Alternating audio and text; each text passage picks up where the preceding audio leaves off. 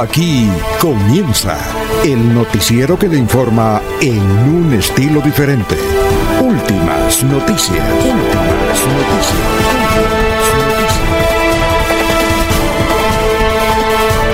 La información analizada por los expertos, sin sesgos, explicada con detalles, sin tanta carreta.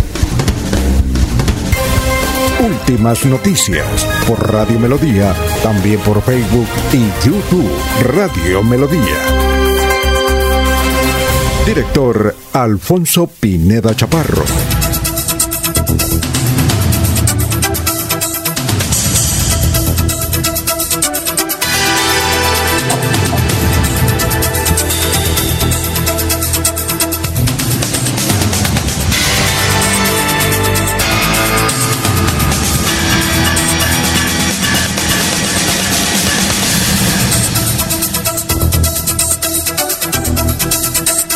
Gracias a Dios, hoy es miércoles 17 de marzo del 2021. Nos abre el micrófono Arnulfo Otero Carreño para hablar por Radio Melodía 1080M, Melodía en línea. Estamos por YouTube, estamos por Facebook, gracias por escucharnos. Hoy es el día de San Patricio, el patrono de Irlanda, uno de los países europeos que tienen más católicos, que tienen, tiene muchos católicos, pues. Dicen que el 60% de los irlandeses son eh, católicos. San Patricio, que es un colegio muy importante que se llama precisamente un colegio para jóvenes niños, que se llama San Patricio. Un saludo. Muy bien, son las 5 de la mañana, 5 minutos. Gracias por vernos, por escucharnos. nos pueden escribir ahí por el perfil de Radio Melodía en el Facebook Live obviamente leemos los comentarios. Y todos los comentarios que lleguen a, través de nuestras redes sociales. Son las 5.05, 5, vamos a saludar a nuestros compañeros de trabajo en esta emisión.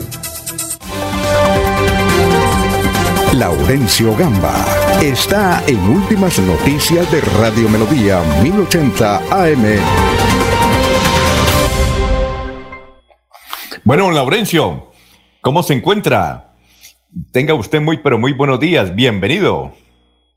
Alfonso, muy buen día y para todos los que están en la red global o la aldea global de las comunicaciones, telecomunicaciones, los satélites. Desde el Páramo y Barichara, el secretario de Salud Departamental lanzó la campaña para la fase 2 de la vacunación COVID-19 con diversos eventos ayer en el Socorro se conmemoró el grito de independencia o del grito comunero o como se le quiera llamar, fue un día cívico. Desde el Sindicato de Educadores de Santander le pidieron al alcalde de Barbosa que sea más eh, activo con la educación de ese municipio. Eso lo dice Ligia Mateo del CES. Pero hoy el alcalde responderá a estas inquietudes aquí en Radio Melodía a partir de las seis de la mañana. Que todos sean vacunados en Santander. Si hay personas de otros departamentos, de otras regiones del país y están en un municipio santanderiano, particularmente mayores de 80 años, a ellos les deben suministrar la vacunación quedó superada la emergencia que por un irresponsable conductor ocasionó aquí cerca a los barrios Muti, Ciudad de la Real de Minas y Bucaramanga. Ayer en la madrugada activó eh, un vehículo y afectó sistemas de la red de distribución de la empresa electrificadora, pero inmediatamente fue atendida la emergencia. Por el CISBEN 4 no se debe pagar es que, Alfonso, mucha gente irresponsable o que quieren corrupción o que quieren, entre comillas, tumbar a otros, le dicen, si usted no está en el CISBEN 4, pierde todos los servicios del CISBEN y asustan a la gente diciendo, es que hasta la vacunación se le puede afectar. No, el CISBEN es para todos y está en un proceso del CISBEN 4. Precisamente desde Piedecuesta, Diego Andrés Parra, nos habla sobre esta situación e invita a que todo es gratuito. A partir del 5 de marzo salió en vigencia el nuevo CISBEN 4, cuyas encuestas se realizaron entre el mes de octubre y diciembre del año 2020. La clasificación o los puntajes cambiaron, ahora se dividen a las personas por grupos dependiendo de los resultados de la encuesta. Se ha estado generando una información falsa que esos grupos van ligados a la estratificación de las personas. Esa información no es cierta, no es verdadera. Para la clasificación o los grupos se, se tienen en cuenta información respecto a las condiciones sociales, a las condiciones económicas y a las condiciones de generar ingresos de cada núcleo familiar. Le recordamos a la ciudadanía que los trámites ante el CISBEN son gratuitos, no tienen ningún costo. Por etapa de pandemia, la oficina del CISBEN está atendiendo los trámites a través del correo electrónico cisben@alcaldiapidecuesta.gov.co. Una vez superemos la etapa de la pandemia o de acuerdo con recomendaciones de la Secretaría de Salud Municipal, abriremos la atención al público. Se recuerda que la atención es gratuita a las personas. Muy bien, ya hay gente escuchándonos. Vamos a mirar el, el Facebook Jorge Becerra nos escribió muy temprano. Jorge Becerra nos escribió demasiado temprano. Nos dijo que mm, la diferencia horaria entre la ciudad de Los Ángeles, donde se encuentra, y aquí Colombia es no de tres horas, sino a partir de hoy es de dos horas. O sea que ya son las tres de la mañana, cinco minutos, nueve minutos. Gracias, don Jorge. Nos eh, Escribe Eliezer Galvi, don Alfonso, lo escucho hace 40 años. Hoy desde Tucson, Arizona. Aquí son las 3 de la mañana.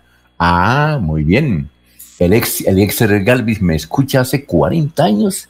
Oiga, tiene sus añitos Eliezer, ¿no? Alfonso, desde cuando estaba en la voz del río Suárez en Barbosa, Eliezer se inició en la voz del río Suárez. Creo que inicialmente en una estación ahí en contratación y luego viajó a Barbosa y ahí en La Voz del Río se inició. Luego estuvo en Tunja, el Radio Triunfo, y allí pues estuvo en eventos nacionales e internacionales. Luego llega aquí a Bucaramanga Eliezer Galvis, quien nuestro amigo y que está allá en los Estados Unidos, mientras otras personas hoy regresan al Estado colombiano desde los Estados Unidos. Muchos, muchos compañeros, ex compañeros viven ahora en Estados Unidos. Jorge Becerra, Julio Moreno, los saludamos, nos escribe desde Nueva York perdón, desde Nueva Jersey. Julio dice, aquí son como en Colombia, a las 5 de la mañana, 10 minutos. Ah, bueno, muchas gracias, Julio. También, entonces, don Eliezer Galvez, el Tucson, Arizona, ya son, la diferencia son de tres horas. Jorge Becerra nos dice que en, que en Los Ángeles, donde él se encuentra, ahora a partir de hoy son de dos horas. López López, desde Provenza. Edison Cala, saludos desde la mesa de trabajo. Ustedes son los, la Biblia de la radio. Creo que Edison Cala es de, del Palmar o, o del Ato. Gerardo Gómez Forero nos escucha también. Se me perdió la de don Gerardo Gómez, que todos los días, ah, ese es en alto, en alto viento, ¿no? Diego J. Galvis Palacio, saludos desde Orlando. Oh, desde Orlando. Allá creo que es la misma hora, ¿no? Diego, Diego es el hijo de, de Eliezer. Gracias, estamos con la familia. Bueno, muchas gracias, los, los estaremos saludando Vamos a saludar a nuestro compañero, pero también aquí nos saluda don Jairo eh, Macías, eh, mm, ingeniero colombo argentino. Igualmente don Ramiro Carvajal de Deportivos Carvajal, que tiene una promoción esta semana. Estamos esperando el mensaje de don Ramiro para anunciarlo acá de las tiendas de Deportivos Carvajal. Un saludo para Aníbal Navas Delgado, gerente general de Radio Taxi Libres, que tiene el teléfono 634-2222, para Lino Mosquera, Lino nos envió ayer un, accidente, pero Don Lino se confirmó que no era en Bucaramanga, que era en Centroamérica. Ya le explico de qué se trata el, ese accidente que nos parece muy aterrador si eso sucedió. Bueno, eh, vean, nos dice aquí Amilcar. Eh, salúdeme a Diego, que es un gran amigo, es el que las acompaña a ustedes en la transmisión de elecciones. Y por eso escucho la transmisión de elecciones por Radio Melodía. Ah, Diego J. Calvis Palacio nos dice que allá son las 6 de la mañana, 12 minutos. Nos llevan una hora. Una hora en Orlando. Bueno, eh, estamos saludando también a don eh, Benjamín Gutiérrez, Pedrito Galvis, Paulito Monsalve, Jairo Alfonso Mantilla. Saludo para Jairo Alfonso Mantilla. Me dice Diego J. Galvis Palacio que cambió el horario el domingo. Muchas saludos a todos. Gracias, Diego. Lo, extrañamos mucho. Lo esperamos en las elecciones. Dentro de un año estaremos hablando sobre, sobre elecciones en la transmisión, ese, ese importantísimo. Eh, bueno, Nelly, en esta oportunidad seguramente estará desde la registraduría de Estados Unidos, ¿no? no estará desde algún consulado, estará. Está viajando mucho. El, em, el, embajador de Colombia en los Estados Unidos. Está muy bien. Galvez, embajador de Colombia y de contratación, Alfonso. Recordemos que él es de contratación y lucha también por su municipio contratación.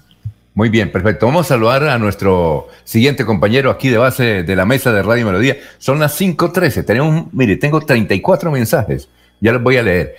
así es que vamos con, ah, un saludo para Gustavo Remorina de RCN, para Nelson Zipagauta también de RCN, para Ciro Vanegas, para don eh, Gerardo Navarro, en fin, para todos ellos. Son las 5 de la mañana, 13 minutos en, en Cúcuta. Jorge Luis Pinto Ah, tenemos datos de Jorge Luis Pinto. 513. Saludamos entonces a nuestro, siguiente compañero. Jorge Caicedo está en Últimas Noticias de Radio Melodía 1080 AM. Muy bien, Jorge, ¿cómo se encuentra? Tenga usted muy buenos días.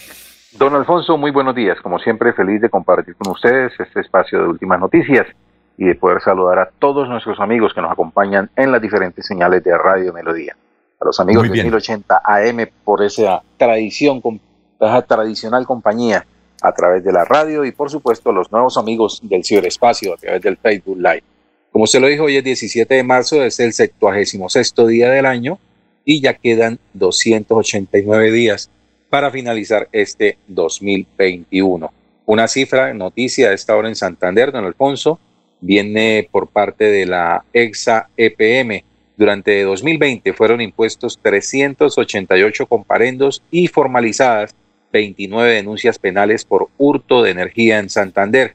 De acuerdo a la información que entrega la empresa, eh, con las actividades de control se lograron recuperar 107 megavatios que equivalen a 53 millones de pesos. Muy bien, también se integra Gustavo Pinilla Gómez. Dice buenos días a todos los colegas y audiencia de Últimas Noticias de Radio Melodía. Gustavo que siempre nos ayuda con algunos datos que a veces se nos han olvidado. Vamos con el, balance de las noticias de lo que ha ocurrido en Santander, Colombia y el mundo. Bueno, en Charalá están asombrados por el asesinato de una señora, de una dama de 71 años de edad, ahí en el sector del barrio Comuneros, lo que era la salida de Charalá, es una de esas casas antiguas, además una casa supremamente grande, tenía muchas alcobas, de esas, de esas casas que tenían solar o que tienen solar. Pues bien, esta dama, doña María del Rosario Pico, María Rosa Pico, fue encontrada asfixiada muerta por, su, por un hijastro. Doña María Rosa Pico, a sus 71 años, tenía, gozaba de excelente salud, se dedicaba a, cuidar las matas, a un jardín que tenía el frente de la casa, dentro de la casa también. Era una persona muy servicial, eh, tanto en la iglesia como, como en la alcaldía. Eh, vestía impecablemente, impecablemente, y nunca se enfermaba, enfermaba por lo ordenada que era. Ya eh, mm, sus dos esposos habían muerto, sus dos esposos te habían muerto y tenía una tercera relación pero también se había separado. Su hijastro la encontró muerta. La alcaldía de Charalá da 5 millones para quien dé información.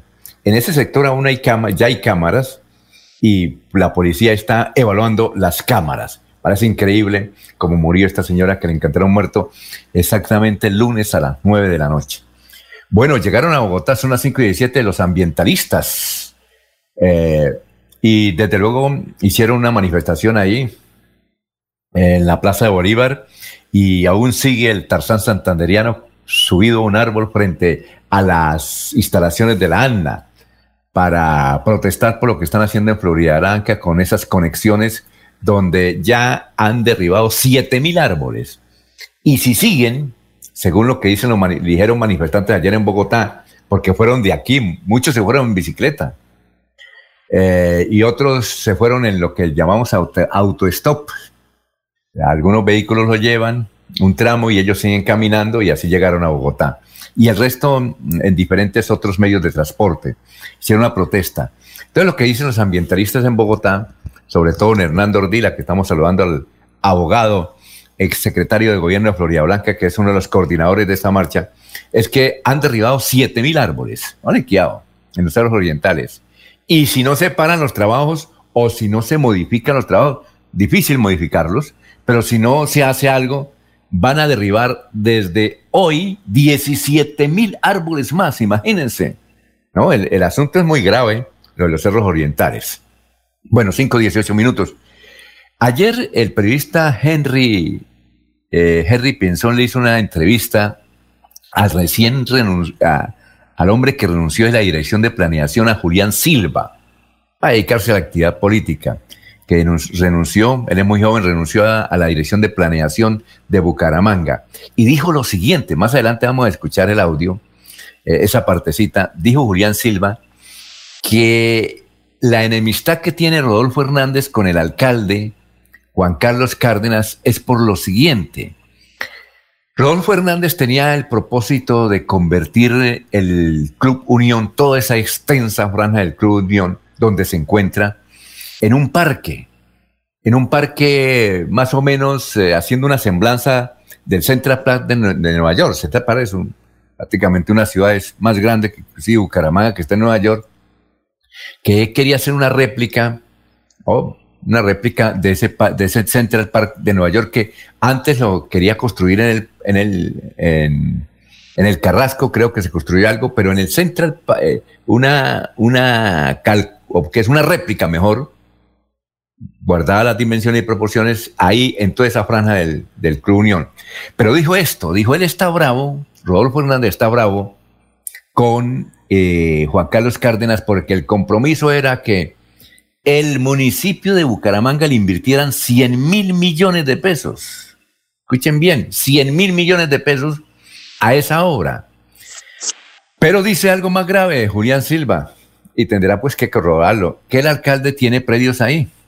Entonces, al invertir el municipio eh, en esos terrenos, pues si van a analizar ¿el alcalde, Alfonso, Alfonso, eh, ¿el exalcalde o el alcalde? No, el exalcalde. El exalcalde Rodolfo Hernández tiene predios ahí. Entonces, que quiere hacer un asunto, un negocio eh, legítimo, desde luego, y por eso era que el compromiso de Juan Carlos Cárdenas era invertir 100 mil millones de pesos, mucha plata eso es un dineral, 100 mil millones de pesos en, ese proyecto. Entonces Juan Carlos Cárdenas dijo que no. Y entonces por eso es la tirria. Más adelante vamos a escuchar esa declaración de, de Julián Silva que le dio el periodista Henry Pinzón. Muy bien, son las 5.20 minutos. En la clínica Bucaramanga no permiten que se hagan videos en la vacunación contra el COVID. Denunciaron ayer varias personas. El que vaya a vacunarse en la clínica para contra el COVID no le dejan entrar cámaras de ninguna naturaleza ni celulares. Dice, ah, pero a propósito de la vacunación, ayer el presidente de, eh, de, ¿de qué? De la cardiovascular. Hospital Internacional. Hospital Internacional de Colombia. No, de la, de la cardiovascular. Es que la, es, la organización se llama Cardiovascular de Colombia. Y dentro de la, eh, dentro de la cardiovascular de Colombia está el Hospital Internacional y dentro del Hospital Internacional hay una EPS que llama MIA. Entonces, eh, don Laurencio Víctor Raúl Castillo, presidente de toda esa organización, emitió una declaración diciendo que no van, a, no van a vacunar más contra el coronavirus, porque a pesar de que asumen los costos, le causan allá problemas de infraestructura y operatividad de esos centros de salud, ahora los tienen ahí acorralados con las sillas, la Procuraduría, la, la fiscalía y todo lo que termine en IA y la supersalud para ver si están vacunando bien o no, como consecuencia de lo que se denunció la semana pasada, de que una enfermera de la Foscal iba a, vacunar y no tenía eh, la sustancia dentro de la jeringa y se armó todo un escándalo a nivel nacional donde intervino el propio presidente Duque y el, y el ministro de Salud y obviamente la Procuradora General de la Nación. Entonces ellos no van a participar más en eso por esa situación. Muy bien, el director regional de las fiscalías eh, más adelante da a conocer detalles sobre el envío a la cárcel del director encargado del área metropolitana de Bucaramanga, Gilberto Moreno Ardila, y también de una orden mm, de, de ¿qué? de detención, pero le dan libertad al gerente de Raico, Fernando Aristizábal, por un negocio que hicieron de 3.200 millones sin licitación y que hubo regularidades. Un negocio para comprar eh, inicialmente bastantes aires acondicionados y desde luego otros elementos. 3.200. El asunto es que no hicieron licitación y fue en el gobierno de Rodolfo Hernández. Bien, eh, nos dice el secretario de Salud de Bucaramanga, el doctor Nelson Ballesteros, que cerraron dos IPS y suspendieron cuatro ambulancias en la ciudad de Bucaramanga. Además, dos IPS que no estaban funcionando o, funcionaban a raticos.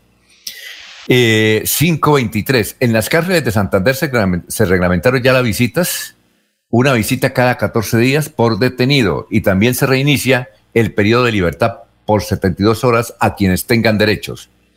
Bien, y en San Gil capturaron a un muchacho que se dedicaba a tocarle las colas a las damas.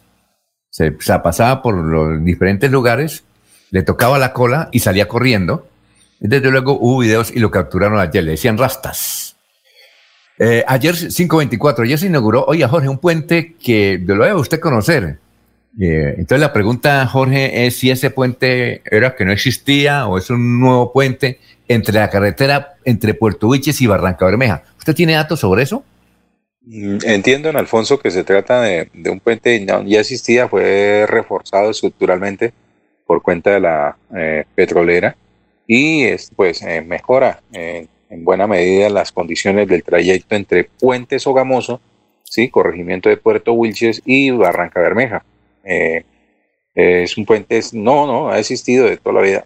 No, no, no sabría decir pues pero, que fue, pero, pero fue que lo renovaron, porque ayer hubo un acto allá. ¿Fue que lo renovaron o qué? Entiendo, según la información que tengo, eh, fue construido, pero eh, durante pues, la vía se cerró durante la última semana, durante 10 días, eh, para precisamente realizar los trabajos en, en este lugar, en este puente, que ya tengo aquí el nombre. y ayer pues ya fue puesto nuevamente al servicio esta, esta, esta obra que, que, obviamente pues mejora las condiciones de comunicación entre Puerto Wilches y Barranca Bermeja. El puente se llama El Ribón. Ah, ya. Y eh, sí, está ahí ubicado dentro de la vía y es una vía importante. La, la comunidad de Puente Sogamoso de Puerto Wilches eh, eh, vive muy ligada a Barranca Bermeja. Están solamente a 40, a 40 minutos ya de, de, del puerto petrolero y pues obvio, obviamente ellos tienen mucho contacto, mucho arraigo ah, qué bueno. Este entre Puerto Vilches y quedaron, y, buena la vía, ¿no? Buena la carretera entre Puerto Vilches y Barranca. No, hace muchos años que no se le hace un buen mantenimiento a esta vía, don Alfonso. Durante mucho tiempo fue la vía de comunicación entre Puerto Vilches y Barranca Bermeja. Ya con la pavimentación de la vía por el kilómetro 15 y la troncal de La Paz, pues ya es mucho más cómodo. Es un trayecto mucho más largo, pero mucho más cómodo para comunicarse entre Puerto Vilches y Barranca Bermeja. Bueno, 526. Alfonso, Alfonso.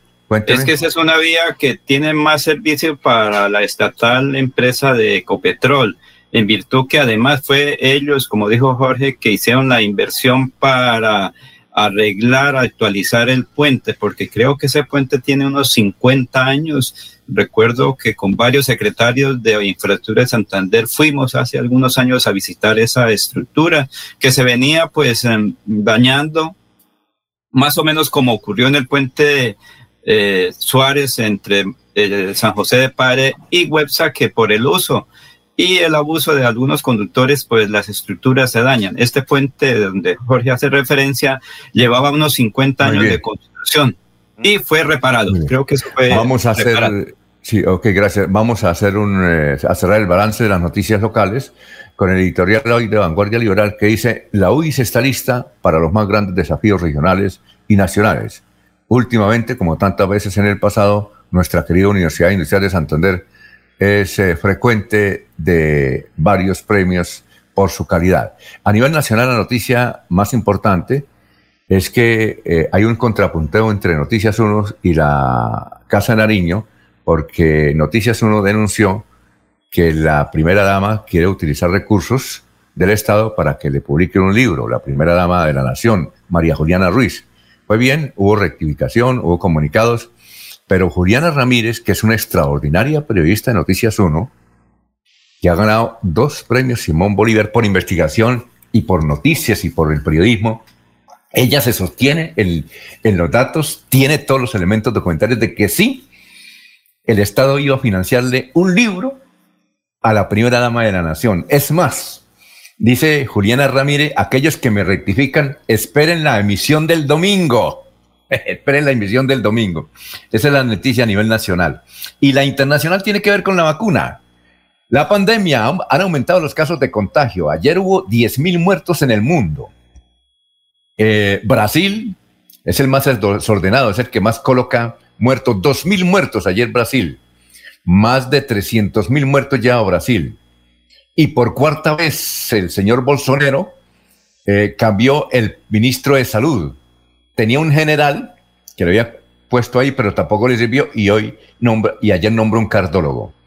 También hay un debate sobre la vacuna AstraZeneca, que pues una cosa curiosa, la Organización Mundial de la Salud eh, señala que no es tan grave lo que se, se, denuncia AstraZeneca y desde luego van a seguir, pero desde luego hay investigación al respecto. Sin embargo, la producción y la aplicación de AstraZeneca está eh, eh, suspendida. En Colombia, el ministro de Salud, Fernando Ruiz, sobre la vacunación confirmó eh, que se presentaron 3.710 contagios nuevos. Después de este registro, Colombia tiene 31.380 casos activos y un total de 2.309.600 confirmados. Fallecieron ayer 125 personas, 125 personas. Y hoy hay una reunión, empieza una reunión de la Unión Europea para establecer el pasaporte sanitario, para establecer el pasaporte sanitario una especie de Green Pass para aquellos que los tienen documento para viajar por diferentes partes del mundo.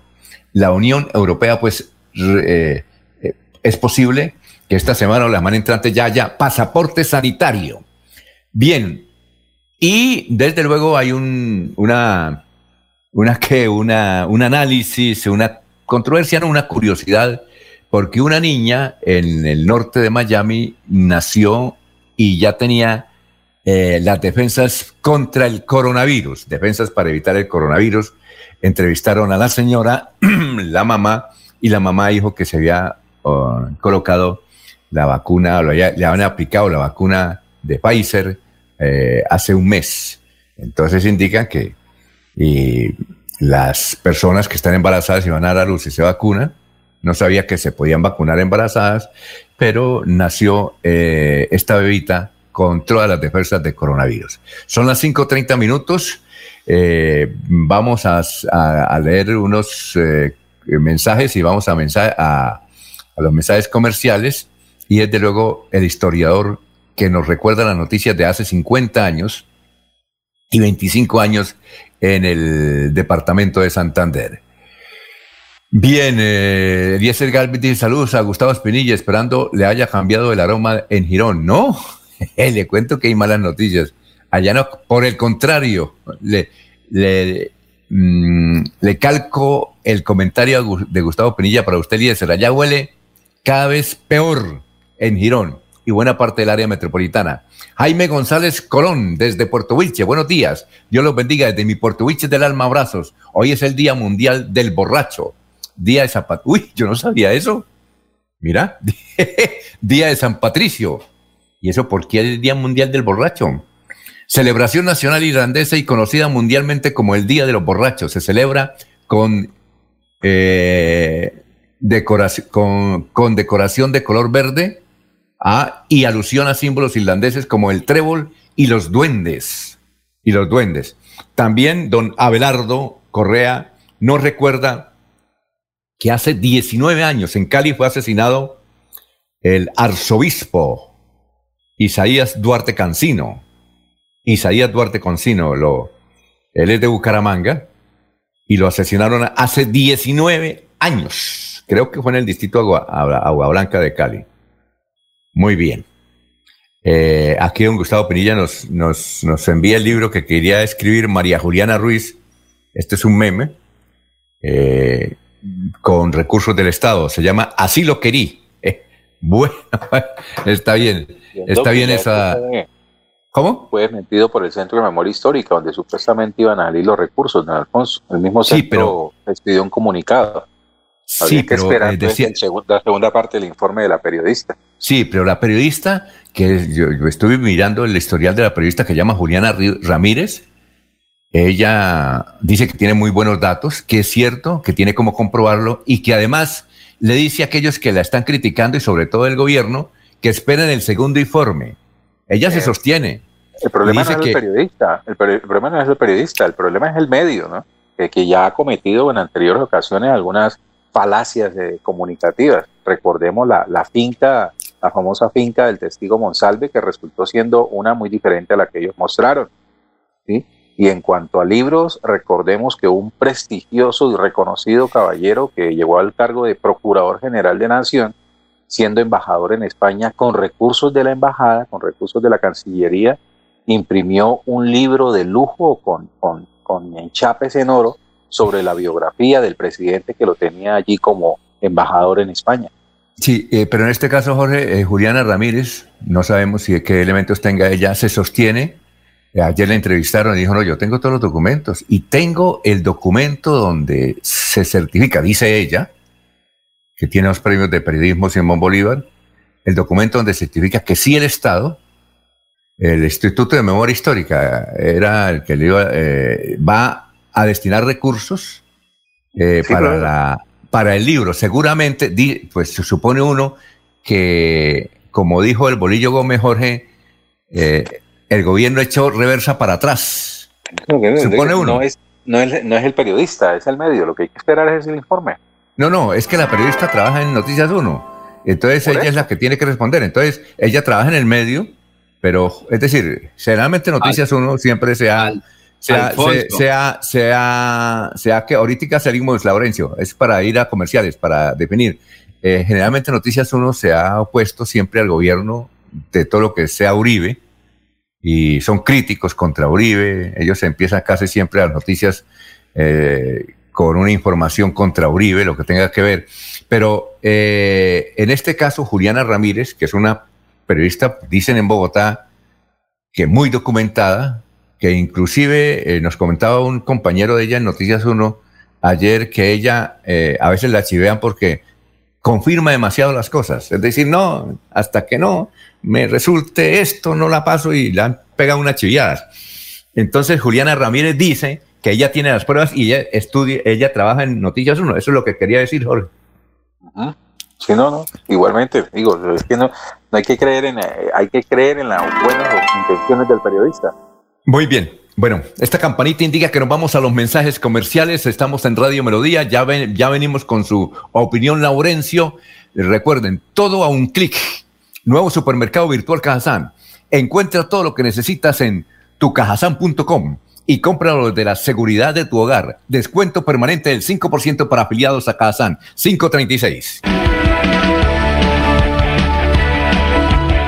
Melodía es la radio que lo tiene todo. Noticias. Deportes. Música. Variedades.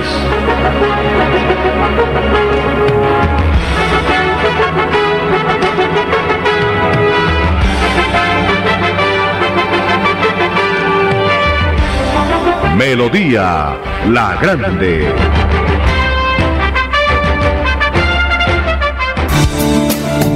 A esta hora presentamos la nota médica con el doctor Ricardo González Parra de la Unidad Médica Biológica. En esta oportunidad vamos a hablar de los dolores articulares. Recuerden amigos que los dolores articulares se presentan en todo nuestro organismo. Estamos hablando casi siempre en un 99.9% de una artrosis degenerativa. Para las personas que no saben qué es una artrosis degenerativa es el desgaste de los amortiguadores entre hueso y hueso, llamados cartílagos. Cuando estos cartílagos se desgastan, eh, básicamente lo que pasa es que empieza a rozar un hueso con el otro. Esto es muy doloroso, es un dolor indescriptible. Es como un dolor de muela, pero en la articulación. ¿Qué es lo que sucede con la artrosis? Cuando hay un desgaste, cuando se gasta esta, este cartílago, empieza a haber mucha limitación y rigidez. ¿Qué produce esto? Produce limitación, produce depresión, la persona está muy triste, está muy decaída, está muy aburrida, porque un dolor a cualquier persona limita. Entonces, no podemos dejar que si alguien le está doliendo las piernas, la rodilla, la cadera, la columna, la espalda, si es un nuestro abuelo, si es nuestro tío, si es nuestro hermano, si es nuestro hijo, lo vayamos a dejar quieto. Lo que tenemos que hacer es un verdadero tratamiento. Y es por esto que la unidad médica biológica doctor Ricardo González, con terapias biológicas totalmente naturales, hace tratamiento biológico. Recuerde que estamos en la ciudad de Bucaramanga, estamos en la ciudad de Buga, estamos en Cali, estamos en Bogotá, Ibagué, e igualmente en Pereira, Medellín. Barranquilla, Cúcuta, Villavicencio. Estamos haciendo consulta médica para que ustedes todos, en Bucaramanga también, y en Buga y en Cali, aprovechen la consulta y en Bogotá. Vengan al consultorio médico. Recuerden que la consulta es completamente gratis a las personas que están escuchando este, eh, no solamente este espacio, sino esta nota sobre la artrosis degenerativa. El doctor Ricardo González, quienes habla, los invita a la consulta médica. Llame ya al 313-392-2623, 313-392-2623 Llame ya. Queremos que disfrutes de un servicio de energía confiable y de calidad. Por eso trabajamos en el mantenimiento de la infraestructura eléctrica, para que estés informado oportunamente de las fechas y horarios de las suspensiones del servicio de energía. Síguenos en nuestras redes sociales arroba grupo EPN o consulta toda la información en www.esa.com.co. ESA Grupo EPN, Vigilado Superservicios. Se va la noche y llega últimas noticias. Todos los días, desde las 5 de la mañana, empezar el día bien informado y con entusiasmo.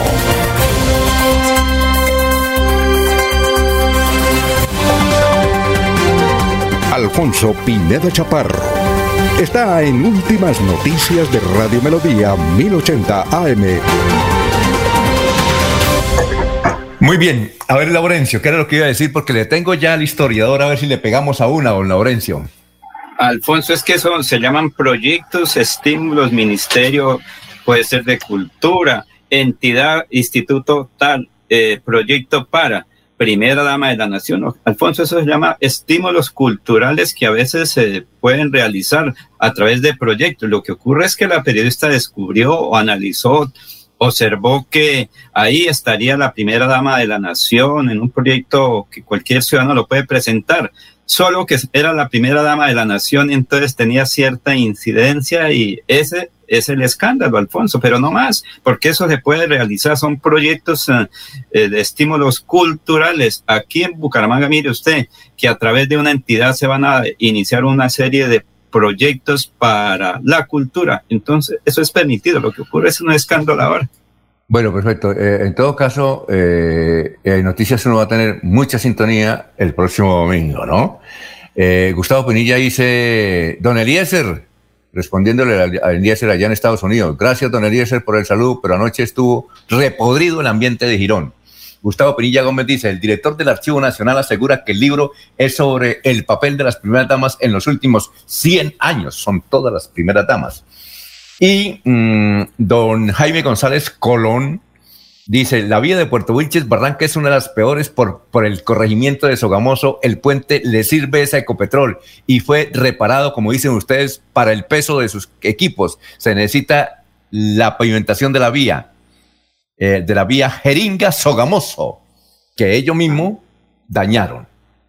Bueno, vamos a, escuchar al, ¿a qué? A don Carlos Augusto González con la historia, la noticia de hace 50 años, póngale cuidado, don Laurencio, hace 50 años y hace 25. A ver, ¿cuál cogemos? ¿Cuál cogemos? Don Carlos Augusto, tenga usted muy buenos días. Buenos días, hace 50 años estas fueron las noticias más importantes en Santander. Asamblea General de Terpel realizada en Bucaramanga elevó su capital en 12 millones de pesos y nombró nueva junta directiva integrada por Mario Galán Gómez, Alberto Lamus Cáceres, Raúl Vázquez, Hugo Serrano Gómez y Rodolfo González García como miembros principales.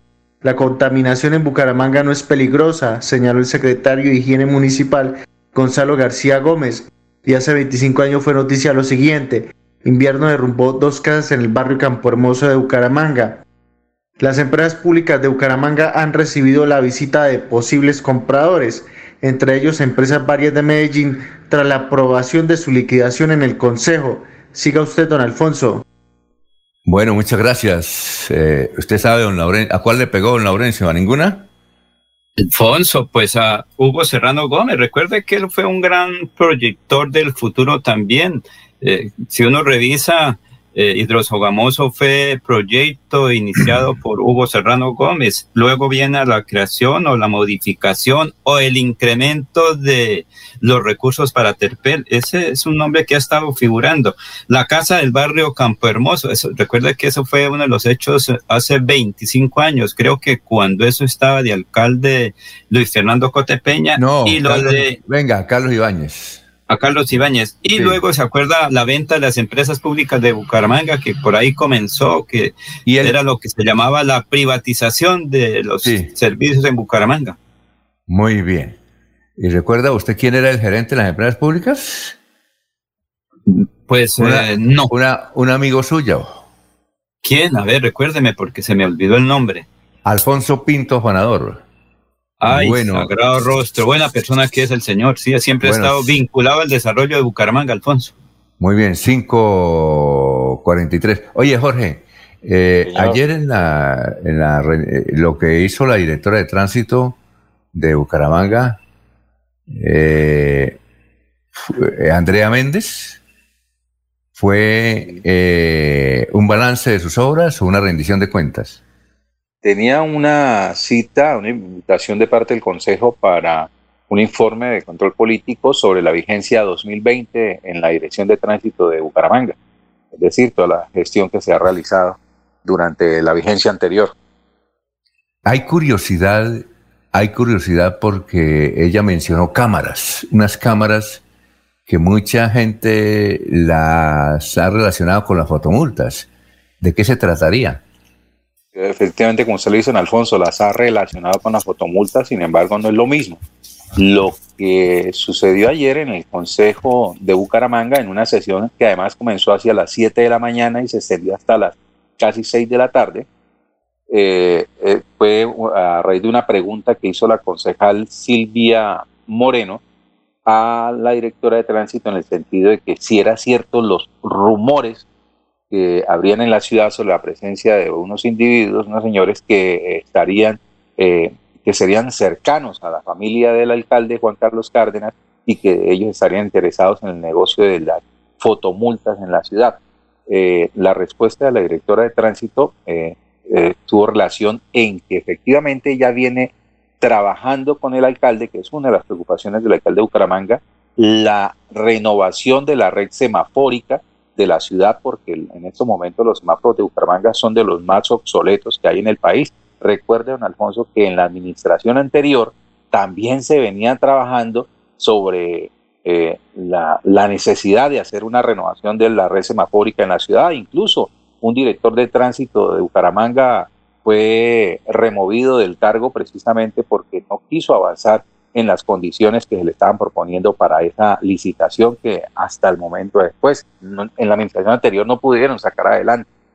Eh, la respuesta de la directora de tránsito, Andrea Juliana Méndez, a la concejal, pues sí, dijo que Juan Carlos Cárdenas está comprometido y tiene la necesidad de sacar adelante la modernización de la red semafórica que iría acorde con ese proyecto de, de crear Smart, Smart City en la ciudad y que están haciendo, pues revisando eh, ejemplos a nivel nacional y, mirando eh, ejemplos de, diferentes modos para poder aplicarlo en Bucaramanga. Que exista en este momento una, algo ya diseñado, una licitación, un proceso que vaya adelante, no, no, no lo respondió la, la, directora de tránsito, no iba hacia la pregunta. Y eh, lo que sí fue aprovechar esa respuesta es como para comparar esa, ella habló de las cámaras salvavidas que es un sistema que ya permite la regulación total del tránsito a través de, cámaras de video instaladas en, las esquinas de eh, las intersecciones de las vías en las ciudades. O sea, ya el, el, ¿cómo es? Lo que conocemos como un agente en cada esquina regulando el tránsito, eso ya estaba mandado a recoger hace muchísimos años y no es lo que requiere Bucaramanga si quiere dar ese paso hacia la modernidad y es ya la instalación de una red de semáforos que controle efectivamente el tránsito, que es una red inteligente que identifique al infractor, que regule los tiempos del, del mismo, de la misma estancia, los vehículos en cada esquina.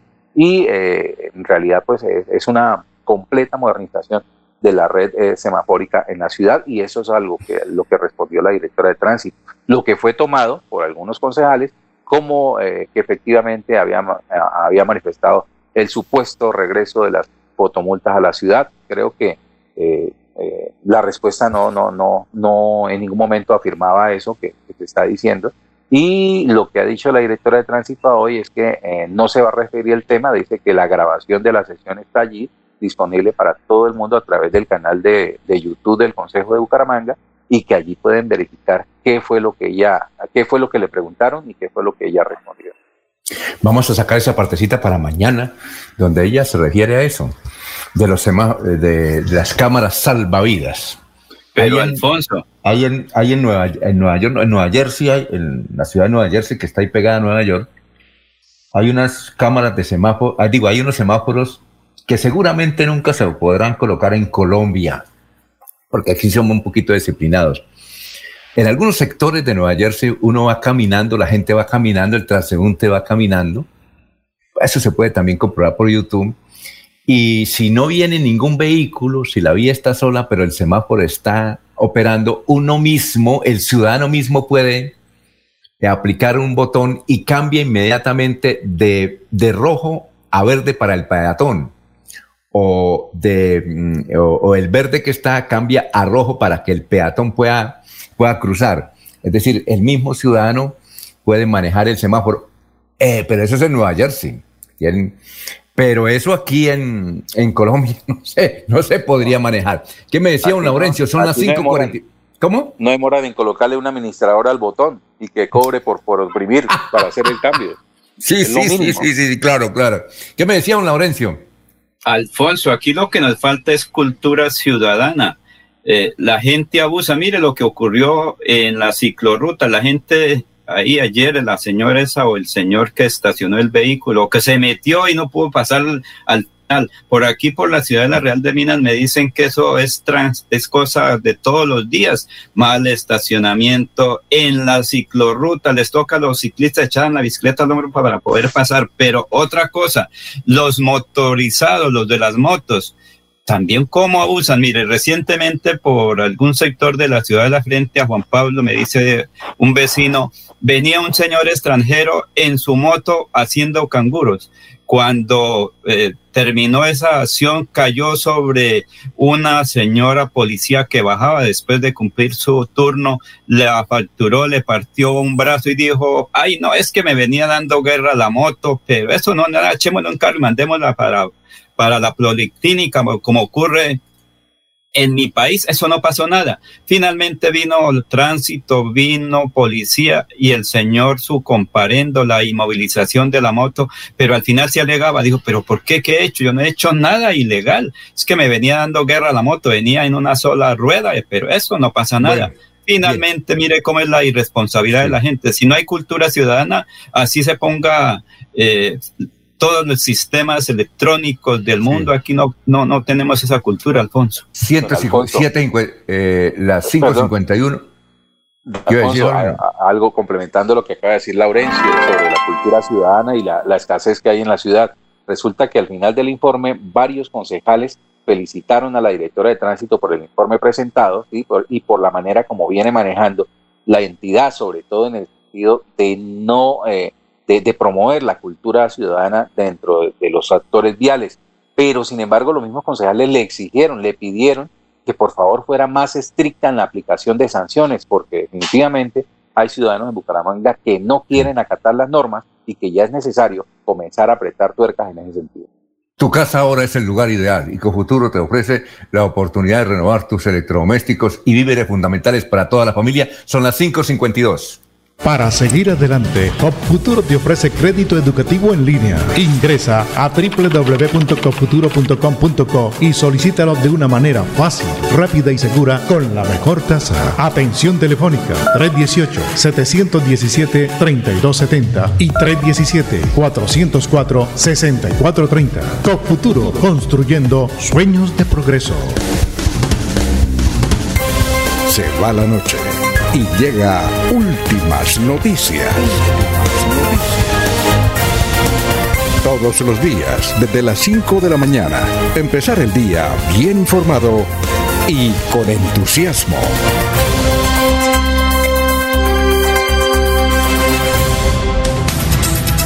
Dice don Juan José Rincón Osma. Dice, hoy no me saludaron, ¿qué pasó? Me quedé por fuera. Claro. Don Juan José Rincón Osma. Sí, señor, hoy lo saludamos allá en el que es un líder cívico importante, Juan José Rincón Osma, y a propósito nos dice que no encontró más información de, del Contralor de Floria Blanca, Darío Vázquez, que se llama igual que el padre Darío Vázquez, un gran dirigente del Partido Conservador Natural de Bolívar, al sur de Santander. Bueno, son las 5.53. Vamos a escuchar a Julián Silva, donde él, en una entrevista que dio el periodista Henry Pinzón ayer en la ciudad de Bucaramanga, dice por qué es la tirria, como decían nuestras abuelas, la tirria, la tirria, que tiene Rodolfo Hernández cada vez que puede le da duro a Juan Carlos Cárdenas en el sentido de que no está cumpliendo lo que le habían prometido a la ciudadanía. Y todo es por el Club Unión. Aquí lo relata muy bien, pues esa es la versión que tiene Julián, Silva sobre por qué el disgusto entre Rodolfo Hernández y Juan Carlos Cárdenas. Escuchemos. Yo creo que ese distanciamiento es realmente de Rodolfo quien ha asumido una actitud de distancia, una actitud de alejarse, ha sido Rodolfo. Si se da cuenta, en ningún momento Juan Carlos Cárdenas ha respondido un ataque. Ningún miembro del gabinete, de hecho, ha contestado un ataque de Rodolfo Hernández. ¿Yo qué creo? Que Rodolfo Hernández necesita una tribuna y necesita un saco de boxeo para poder mantener su plataforma política. Es decir, creo que se equivoca al intentar golpear la alcaldía que él mismo ayudó a construir y que está siguiendo además un legado, como nos comprometimos a hacer, de defensa del medio ambiente, del páramo de Santurbán y de transparencia, ética y lucha contra la corrupción. Eso se está haciendo hoy decididamente en la alcaldía de Bucaramanga, casi 200 proponentes en la última licitación de la Secretaría de Infraestructura, muestra de confianza no solamente de la región, sino del país. Y eso lo que quiere decir es que nosotros no hemos traicionado a nadie, ni a Rodolfo, ni a los ciudadanos libres, ni a Bucaramanga. El que está hablando de traiciones es porque muy adentro, en lo personal, tal vez tenía otros intereses, otras pretensiones. Por ejemplo, el lote de Clunion por ejemplo, esa fue una que se ventiló públicamente y podemos referirnos a eso porque es cierto que Rodolfo tenía la pretensión de que el municipio adquiriera ese predio para hacer un parque. Yo, pues, alabo, celebro que eh, el minero Rodolfo Hernández siga pensando en el espacio público de la ciudad, ese espacio público que él logró intervenir en su administración y que esta administración continúa lo difícil es que pretenda que le destinemos 100 mil millones de pesos del erario público a adquirir un predio en el cual él, según ha afirmado, tiene una participación importante como propietario o accionista. Y yo creo que eso sí es distinto, porque como le mencioné también a él... ¿Usted dirá que hay intereses, había intereses creados de Rodolfo en, en, en, ese negocio de la venta de Clunion? Pues lo que yo considero es que si de verdad tenía la intención de hacer algo por Bucaramanga, y él que tantas veces nos ha dicho que no le falta el dinero que tiene tal vez de sobra. El yo tengo para almorzar de aquí a 100 años. Podría haber donado, junto con otros dueños, ese predio para que efectivamente la ciudad construyera eh, el, parque, ¿no? O sea, la alcaldía puede... O sea, usted sugiere que no en vez de pensar el negocio, se hubiera desprendido de, ese, de esos terrenos, de ese paquete accionario y se lo hubiera donado a la ciudad? Claro. Si él ya tiene asegurada para él y para su siguiente generación la subsistencia y quería demostrarle a la ciudad su generosidad, yo creo que bien habría podido hacerle esa donación a la ciudad y con seguridad la alcaldía hace el parque. Pero lo que no se puede es pretender que destinemos el equivalente a los recursos de libre inversión de un año que son 100 mil millones de pesos para comprar un predio de una persona que perfectamente tiene resuelta su situación económica. Ahí creo que sí habría habido un golpe de iniquidad que no nos habrían perdonado los bumangueses. Muy bien, ahí está la declaración que seguramente tendrá respuesta el próximo lunes festivo en la locución de Rodolfo Hernández y seguramente se vendrá contra el muchacho Julián Díaz. Son las 5.58 minutos. Vamos a hacer una pausa, pero antes de la pausa vamos con el obituario, ya que en unos instantes estará con nosotros el alcalde de... ¿El alcalde de dónde? El alcalde de Barbosa, ¿no? Don Laurencio. Víctor Manuel Camacho, Alfonso, ese es el compromiso, pero también está doña Ligia Mateos, que es del Sindicato de Educadores, que le tiene el mensaje al alcalde de Barbosa. Muy bien. Gustavo Pinilla Gómez nos dice, se les olvidaron de esa junta de Terpel los nombres de Mario Galán, presidente entonces de Ecopetrol y padre de Luis Carlos Galán, y Rodolfo González García. No, ahí lo mencionaron, a Rodolfo González García, y también a, al excontrador general de la Nación y el político que más obras ha conseguido por el departamento Rodolfo González García dice Gustavo Pinilla Gómez. Eso fue en 1971, que hubo una reunión de Terpel. Y, una cosa que hace 50 años, pues se registraba y era que el presidente de Ecopetrol era Mario Galán Gómez y el ministro de Educación era su hijo, Luis Carlos Galán Sarmiento. Pero cuando eso no había redes sociales, no había Twitter, no había Facebook, no había Instagram, eh, pues eh, el asunto se permitía. El papá, presidente de la mayor empresa eh, de Colombia, como es Ecopetrol, y el hijo, Luis Carlos Galán Sarmiento, como ministro. Ah, en esta época los habían destruido a punta de Twitter. Bueno, don Edward Flores nos dice que hay de cierto que la empresa posible ganadora del contrato de cámara salvavidas, la representante legal, es la hija del alcalde Cárdenas, un familiar. No, pero es que eso no, no, no, es un proyecto, es una referencia que hizo la directora de tránsito en el día ayer en el Consejo. 550. ¿Cómo? La referencia la hizo la concejal, quien dice No, sí, a la referencia la hizo la concejal, a, sí. A base de rumores dijo que en la ciudad habían rumores, rumores. Son rumores los que llenan la agenda de los, los concejales en la ciudad. No, pero que yo digo que la directora aclaró el asunto. Sobre los sí, claro. Sí, ella no, en ningún momento la directora dijo si eso es eh, qué tanto ha avanzado o si tenía algún tipo de relación con la familia del alcalde. Eso nunca, nunca lo, lo, dijo la, directora. El audio, el audio está en YouTube, ¿cierto? ¿Cómo? El audio está en YouTube, el audio de la intervención de la directora de tránsito. Claro, la sección completa está en YouTube, en el canal del Consejo de Bucaramanga. Y se puede bajar una partecita, eh, esa partecita a ver si la pasamos mañana. Si se, yo creo que se puede bajar, ¿cierto, Jorge? Sí, claro, Alfonso. Ah, bueno, vamos a pasar esa partecita para que la explicación de don Edward Flores. Bueno, vamos con el obituario antes de los mensajes. En Funeraria San Pedro están Felicidad Flores Orduña, María Elena Sanabria de Acevedo, Ana Elvira Gutiérrez Herrera, Jorge Eliezer Castillo Argüello, cenizas presentes, Freddy Hernán Rojas Ramírez, Porfirio Caballero Capacho, Alfredo Carla Moreno. Y en Los Olivos, están Felipe Carvajal Ramírez, Consuelo Huérfano Guevara. Hay que indicar una cosa. Eh, eh, hoy, don Laurencio, usted que es de nuestra época, eh, hay un, una persona que murió en Vanguardia Liberal, están invitando al sepelio, se llama Reinaldo Bautista Quintero. A mí me suena. A ver si algún oyente nos, nos Alfonso, él es, ¿se acuerda que él fue director de la CAS? Si no estoy mal, fue uno de los primeros directores de la CAS. Eh, tiene mucha vinculación con restaurantes de Bucaramanga. Recuerde, ahí creo que el de la calle 33 con 27 esquina. Eh, Osma también tiene mucha ah, vinculación. Ah, Reinaldo Bautista Quintero, director de la CAS. ¿Usted sabía que había muerto, Laurencio? No, señor, no, pero por lo que pude observar esta madrugada leyendo los periódicos en forma virtual y presencial, como dice la gente ahora, el que me llega todos los días, pues sí, él está ahí, pero creo que es una muerte natural, por lo que dice que hay una celebración normal hoy. Muy bien, vamos a preguntarle, ¿sabe quién fue el que le dio la primera oportunidad de trabajar en la CAS? Eh, ¿Sabe quién fue el que ayudó a entrar a la CAS?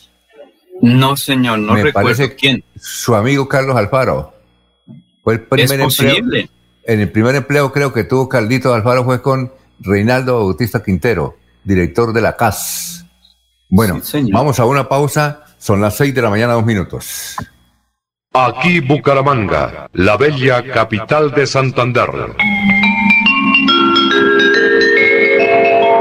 Transmite Radio Melodía, Estación Colombiana, HJMH. 1080 kilociclos, 10.000 vatios de potencia en antena, para todo el oriente colombiano. Cadena Melodía, la radio líder de Colombia.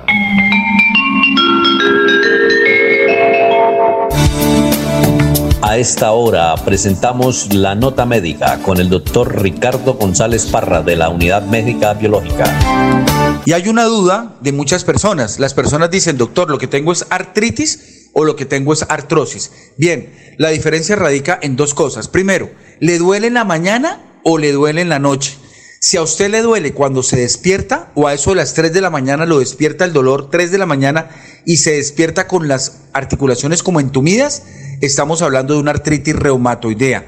La artritis reumatoidea, la principal característica es que duele en la mañana y que la persona dice, la palabra, la palabra textual es siento engarrotada las manos, siento entumecida las manos. Esa es la palabra que dice el paciente, doctor, siento como engarrotada las manos. Cuando la persona tiene ese síntoma, cuando se despierta y tiene mucho dolor, es una artritis reumatoidea. Ay, doctor, pero es que me duele durante el día y también me duele durante la noche. Cuando ya le duele también la noche, es una artrosis degenerativa. Tenemos casos de pacientes que tienen las dos y es frecuente, o sea, que tienen artritis reumatoidea con artrosis degenerativa. ¿Cuál es la diferencia? La diferencia es que la artritis reumatoidea es pura y neta inflamación.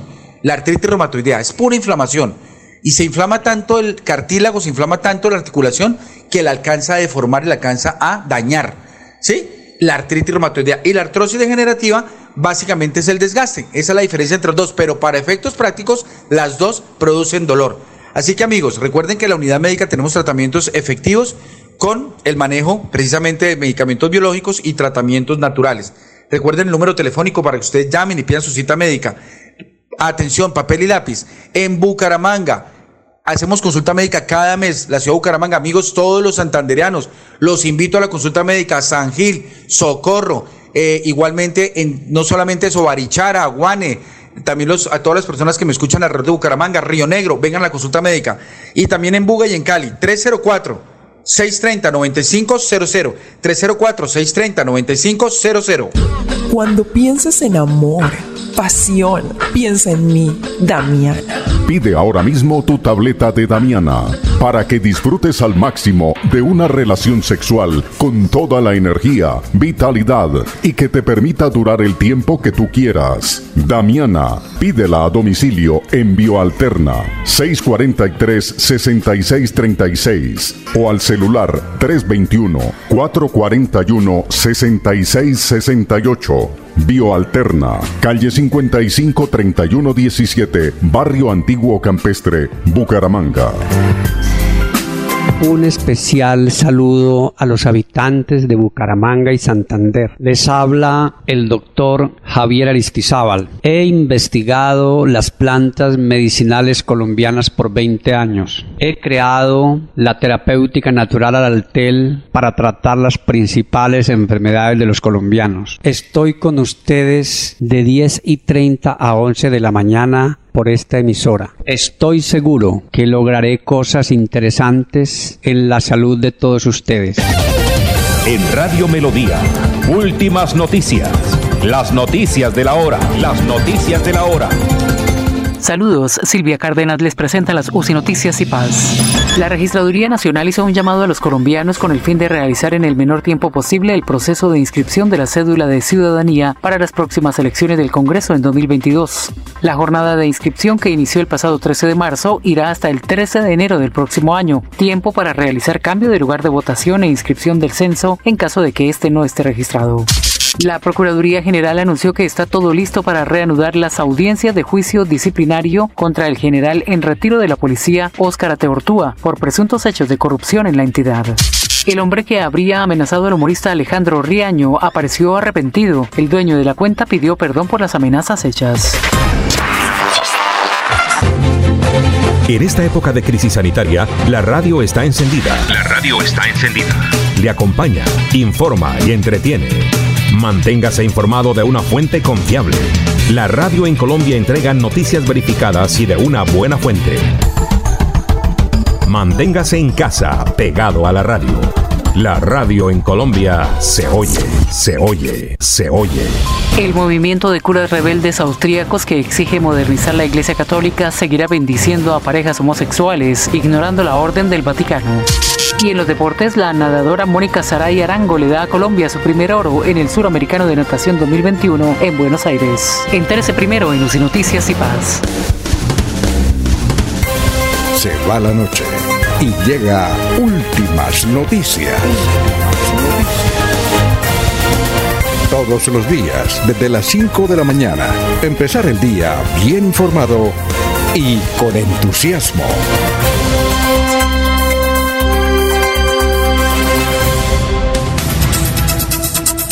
Bien, nos escriben los oyentes. Don Carlos Alfaro dice lo siguiente, nos llamó y nos dijo que eh, evidentemente él conocía a Reinaldo Bautista Quintero, que falleció en las últimas horas, que no fue el que le dio puesto, el que le dio puesto a Carlos Alfaro fue el doctor Díaz Aguillón, que es muy amigo de Laurencio.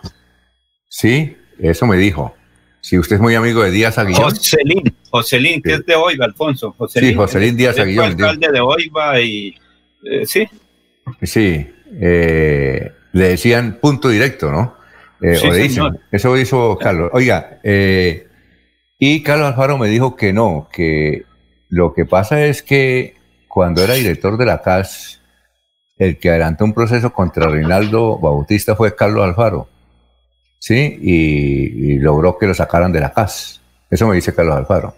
Sí, fue, fue inversa la situación. Sí, y me dice, recuerde, eh, recuerde que ahora acaba de entrevistar a Víctor, ya nos llamó, Víctor eh, Camacho, alcalde de Barbosa. hay dificultades por la lluvia, Alfonso, hay dificultades por la lluvia. Aquí en Bucaramanga está lloviendo y creo que por el sur de Santander también hay bastante lluvia. Bueno, y es que él se moja, él, tiene gripa. Eh, eh, no, lo que ocurre es que a veces cuando llueve los sistemas satelitales, los sistemas, y aquí nos ocurre que quedamos por fuera a veces por la lluvia, no sé qué pasa el Internet y sobre todo el distante de Bucaramanga es más dificultosa la situación, Alfonso.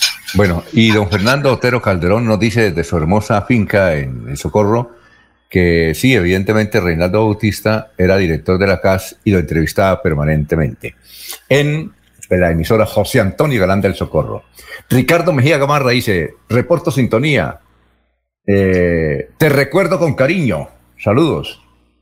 Ricardo Mejía Gamarra.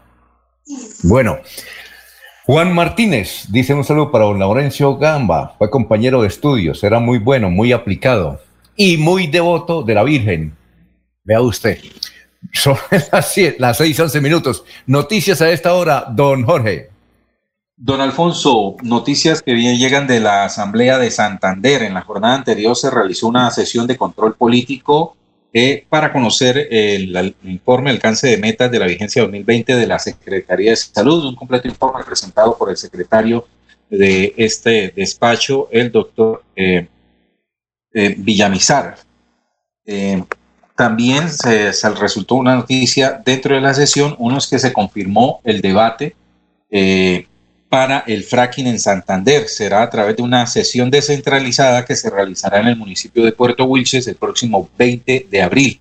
Para esta fecha está citada esta sesión descentralizada de la Asamblea de Santander. Estarán allí todos los diputados de, eh, que hacen parte de la Duma en el municipio eh, santandereano. Y también eh, una, una, noticia que resultó ayer dentro de la sesión es que Ecopetrol me envió una comunicación a la Duma departamental solicitándole un espacio para el próximo viernes 19 de marzo para precisamente explicar de qué se trata el, proceso de exploración de yacimientos no convencionales en territorio santandereano. Esta comunicación fue colocada a consideración de la Duma, la cual votó eh, en su mayoría negativamente a este encuentro con Ecopetrol el próximo viernes. Sin embargo, eh, en una rápida reacción por parte del diputado Alfonso Pinto Fratales, eh, eh, eh, la limitación de Ecopetrol fue puesta a consideración nuevamente en el sentido de que quienes quisieran asistir a esta charla con Ecopetrol por parte de los corporados, pues bien podrían hacerlo el próximo viernes. Y así, pues varios de los diputados que en un principio no estaban de acuerdo con esta visita, pues eh, luego fueron flexibles y sí piensan asistir a la reunión con Ecopetrol el próximo viernes 19 de marzo para conocer más en detalle el proceso del fracking en Santander. Son las eh, 6 y 13 minutos. Don Laurencio, lo escuchamos. Alfonso, falta más compromiso del alcalde de Barbosa, Víctor Camacho, para con el comercio, ha dicho la dirigente sindicalista de la CUD, del magisterio y de los trabajadores en Santander. Precisamente Ligia Mateus, quien está en línea en algún sitio de Santander, pues se refiere a esa locución del señor alcalde de Barbosa, esa declaración pública que hizo. Aquí está precisamente Ligia Mateus. Muy buen día. ¿Y qué eh, consecuencias tiene ese acto del señor alcalde de Barbosa? Lamentable que hayan gobernantes que tengan esas expresiones con los educadores sin tener en cuenta el momento que se está viviendo. Eh, la pandemia nos ha traído grandes dificultades a todo el mundo, pero sobre todo el problema grave sobre la salud. Lo que uno sabe es que es un alcalde precisamente que no ha colaborado debidamente con la educación en ese municipio. Y hay algo que dejó clara la pandemia, es el estado deprimente en que está la educación pública y la salud especialmente. Y, se requieren fuertes inversiones en salud y en educación, eh, el compromiso serio con la educación y con los educadores. A los educadores nos ha tocado trabajar tres y cuatro veces, el dedicarle tres y cuatro veces el tiempo eh, que venía o que tenemos por ley que dedicarle a la educación. Hemos tenido que utilizar nuestros propios recursos, nuestro salario, porque de eso es que vivimos los maestros, para aumentar eh, los minutos de celular, las, las recargas para mantener, para mejorar los equipos de comunicación, porque nos ha tocado. Y a mí sí me gustaría que el señor alcalde de Barbosa dijera cuánto es lo que le ha invertido a la educación, a la conectividad, cuánto le ha invertido a las instituciones educativas de ese sector, cuánto le ha invertido eh, en entregarle a los estudiantes de menos recursos eh, los aparatos que se requieren para la conectividad, llámese teléfonos, tablets y computadores. Me gustaría que él en su intervención señalara eso. Uno no puede abusar del poder para tratar de intimidar cosas que absolutamente no lo son, como es el caso eh, que se presentó en, eh, consideramos que es desafortunado porque lo que hemos encontrado en la gran mayoría de los alcaldes es su solidaridad, su respaldo y, un gran compromiso con la educación en, la medida de las posibilidades de los eh, sí, los maestros rechazamos y desde la CUT, desde luego, desde el CES y desde FECODE, rechazamos esas actitudes eh, que no conducen a nada, que en lugar de, de aportarle a la educación y a la sociedad cosas positivas, buenas, porque de eso es que tenemos que hablar hoy. Hoy tenemos que mirar cómo nos unimos los, los administrativos, los rectores, toda la comunidad educativa en torno a mirar cómo salvamos el problema de la vida. Esta pandemia nos ha enseñado que la solidaridad, la parte humana es lo que tiene que primar. Un colegio que se ha distinguido eh, porque tiene un equipo de docentes y de directivos docentes comprometidos con la educación, comprometidos con toda esa problemática y que a él como persona, como exalumno y a su esposa, exalumnas del, del colegio, les consta eh, los eh, niveles de compromiso que hay allí en el colegio, salgan a decir esas cosas, me parece que es eh, hasta cierto punto eh, ser uno desagradecido con quien le ha dado eh, las posibilidades de salir adelante. la formación académica y humanística que se tiene que tener en, en, este, en este momento es muy grande y sí, yo creo que para los profesores que fueron, a, fueron profesores de él, y perdonen la redundancia, eh, tiene que ser deprimente saber que tienen un exalumno a quien le aportaron lo mejor y, y esté hoy con esas posiciones que realmente no se compadecen con lo que tiene que tener una persona, un habitante de Barbosa, pero más su gobernante, realmente y hasta cierto punto decepcionante para sus ex profesores. No, muchas gracias a ustedes, un buen día y bueno, invitar a toda la comunidad educativa para que sigamos defendiendo la educación, la salud y estemos pendientes del paquete que nos tiene este gobierno para donde plantea una reforma laboral, una reforma eh, pensional, pero sobre todo una reforma tributaria en donde se grabará toda la canasta familiar y empeorará la situación de todo el pueblo colombiano. Tenemos que estar ahí pendientes para ver cómo rechazamos ese tipo de, política. Entonces, un buen día para todos. Muchas gracias a usted, doña Ligia Mateo, dirigente sindical del Magisterio. Vamos a una pausa. Tu casa ahora es el lugar ideal y Futuro te ofrece la oportunidad de renovar tus electrodomésticos y víveres fundamentales para toda la familia. Son las 6 y 18. Amigo empresario, su negocio merece el mejor respaldo. Los desafíos mundiales traen soluciones al instante. Por eso Cofuturo le ofrece crédito ágil y práctico para capital de trabajo y todas las necesidades de su empresa. Informes 317-439-9483 y en www.cofuturo.com.co. Cofuturo, construimos sueños de progreso.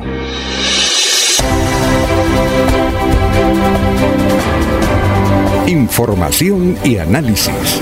Es el estilo de Últimas Noticias por Radio Melodía 1080 AM.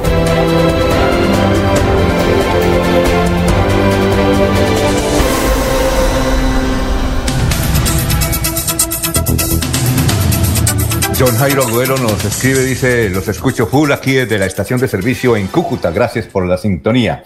Muy bien, a, propósito de ciudades, esta sí no te lo puedo creer, como dicen los amigos costeños, no te lo puedo creer.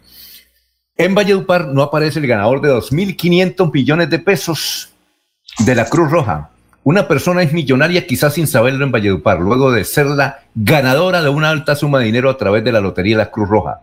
Una persona se ganó quizás aún sin saberlo, 2.500 millones a través de la Lotería Cruz Roja que jugó el pasado 9 de marzo con los números 7115 de la serie 051, el cual fue vendido a través de la red Vial Baloto en el almacén Éxito Las Flores de Valledupar. La vendedora del punto, de, ese punto, indicó que no recuerda quién fue la persona que eligió el número, pero sí recuerda haberlo digitado. Dice, llevo 10 años trabajando Llevo 10 años trabajando en este punto y es la primera vez que se da un premio tan grande, dijo la vendedora, que recibió un porcentaje por haber vendido el premio, como también otro porcentaje para la red de distribución. Explicó que la persona que vende un premio, eh, hay un funcionario de la Cruz Roja que fue entrevistado ayer por Radio Guatapurí. Dice que la persona que vende un premio un premio tan millonario, recibe una comisión, además de la red distribuidora, que es en este caso, es la red vía Baloto. Oye, Jorge, ¿usted qué tal es para, para la contabilidad? Yo soy regularcito o, o Laurencio. Don Alfonso, no hubiera sido periodista si fuera bueno. Pero inténtelo a ver, a ver si un oyente lo intenta. Resulta que por los 2.500 millones de pesos a la persona de, que estaba ahí en, vendiendo eh, el, los, eh, el sorteo de la Cruz Roja, eh, a, la gana, a la que vendió el sorteo le dan el 0.5 de la totalidad de ese premio mayor, de ese premio, de los 2.500 millones. Entonces hay que sacarle el 0.5 a los 2.500 millones. Ella se gana eso, a ver si Jorgillo Alfonso, Alfonso está por ahí cerca de los 10 millones de pesos que directamente se gana ella. Ahora, cuando uno se gana una ¿Y usted cómo lo, oiga, usted cómo lo hizo? ¿Usted es contador, usted es contador don Laurencio? Ah, yo estudié en el ISComercio y nos prepararon bien el profesor Suárez, las profesoras allá del ISComercio, por eso es la defensa de nuestra institución educativa, Alfonso. Ah, entonces, más o menos de los 2.500 millones son 10 millones para ella. 10 millones. Sí, el 5. Si fuera el 10 serían 100 millones, Alfonso. Eh, 200 ah, millones. Muy bien. Las matemáticas no fallan.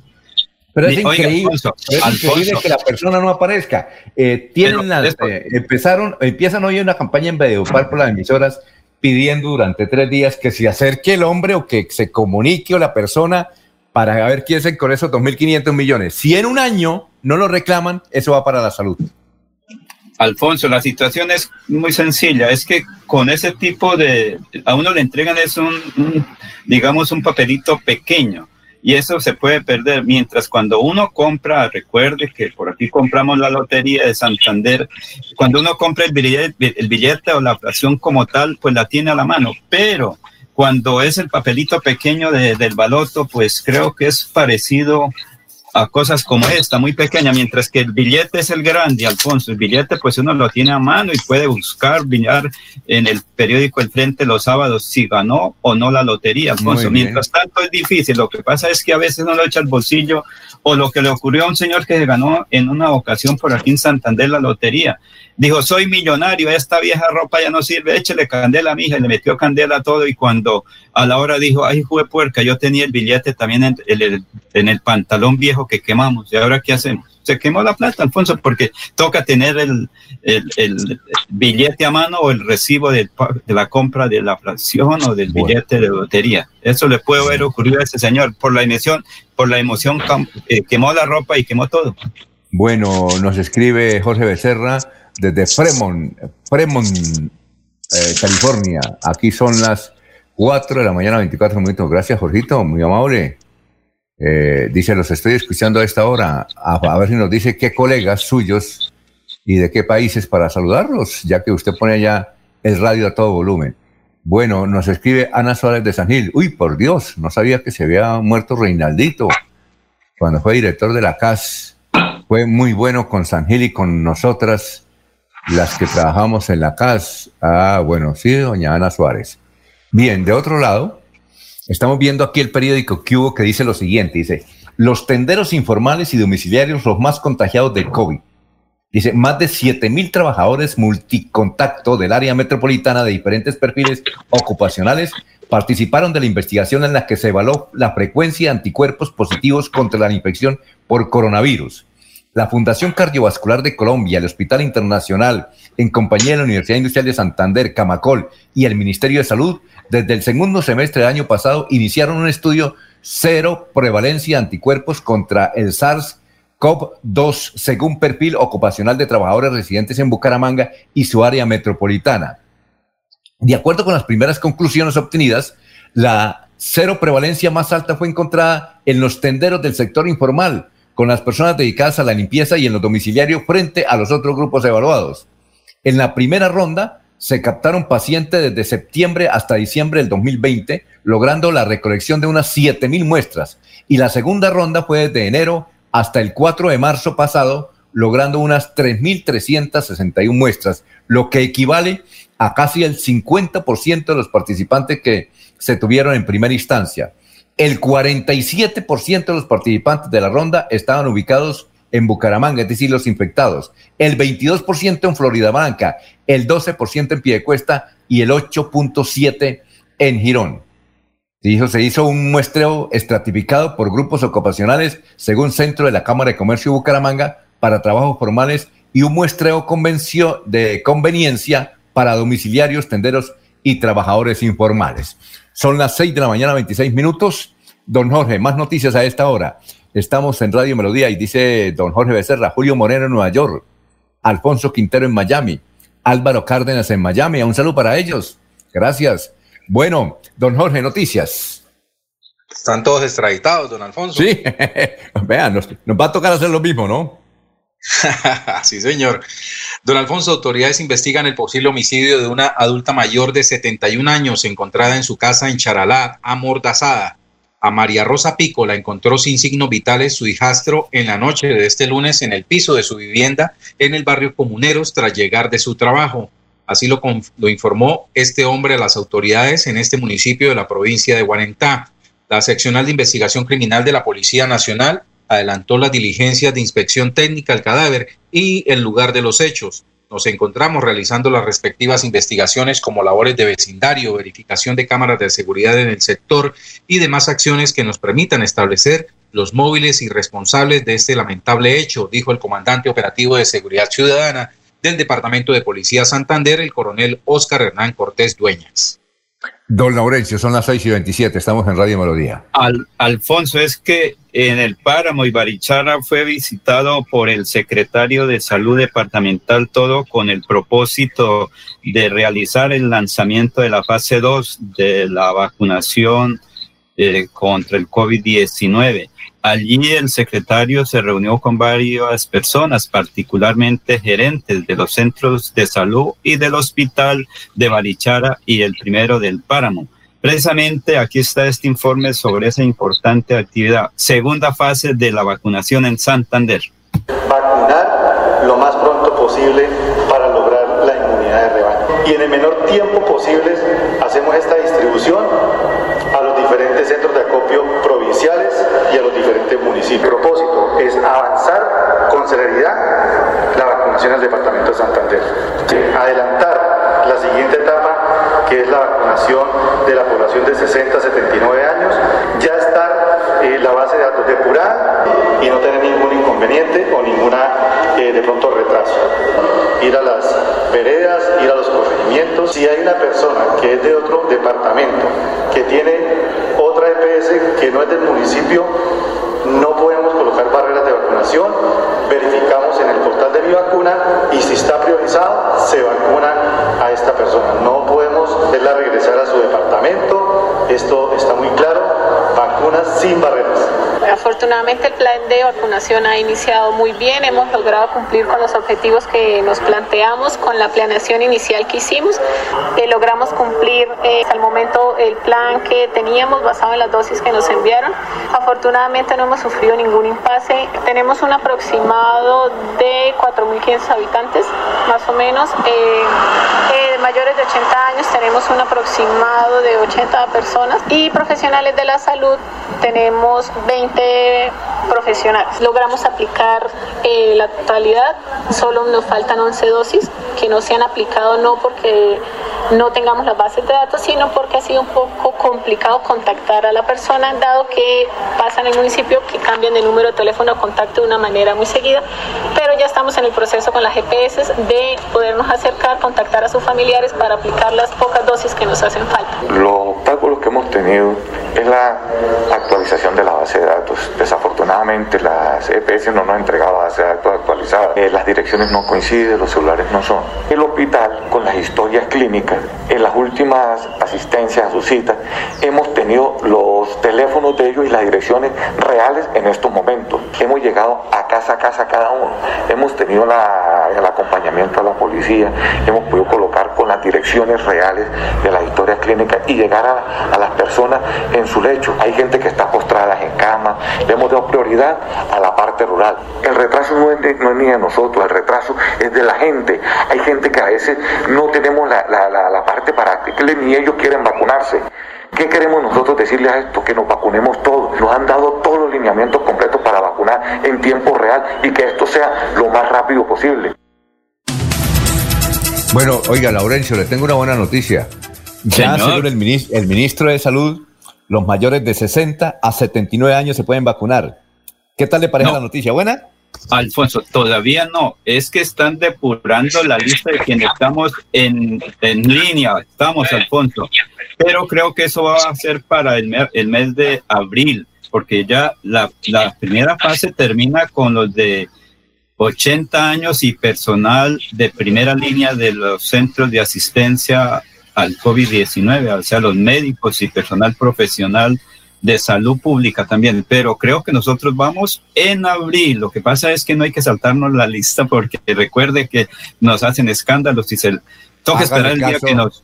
Hágale caso, hágale caso al ministro de Salud. ¿Qué iba a decir, José? Sí, sí, claro, pero es la lista.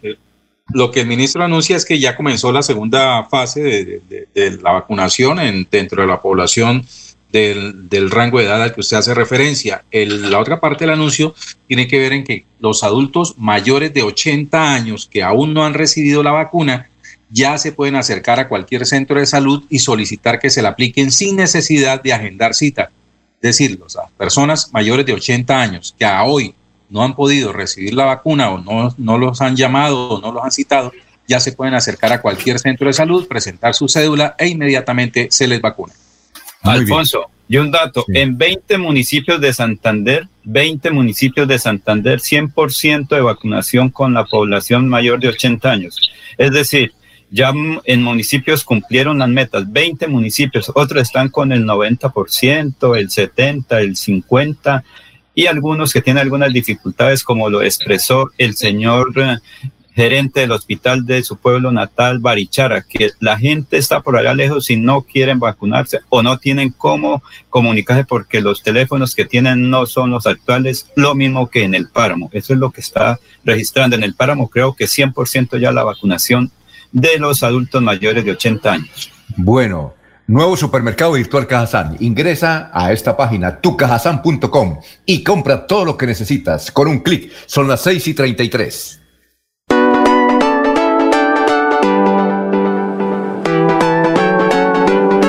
Melodía, Melodía, Radio Sin Fronteras. Escúchenos en cualquier lugar del mundo.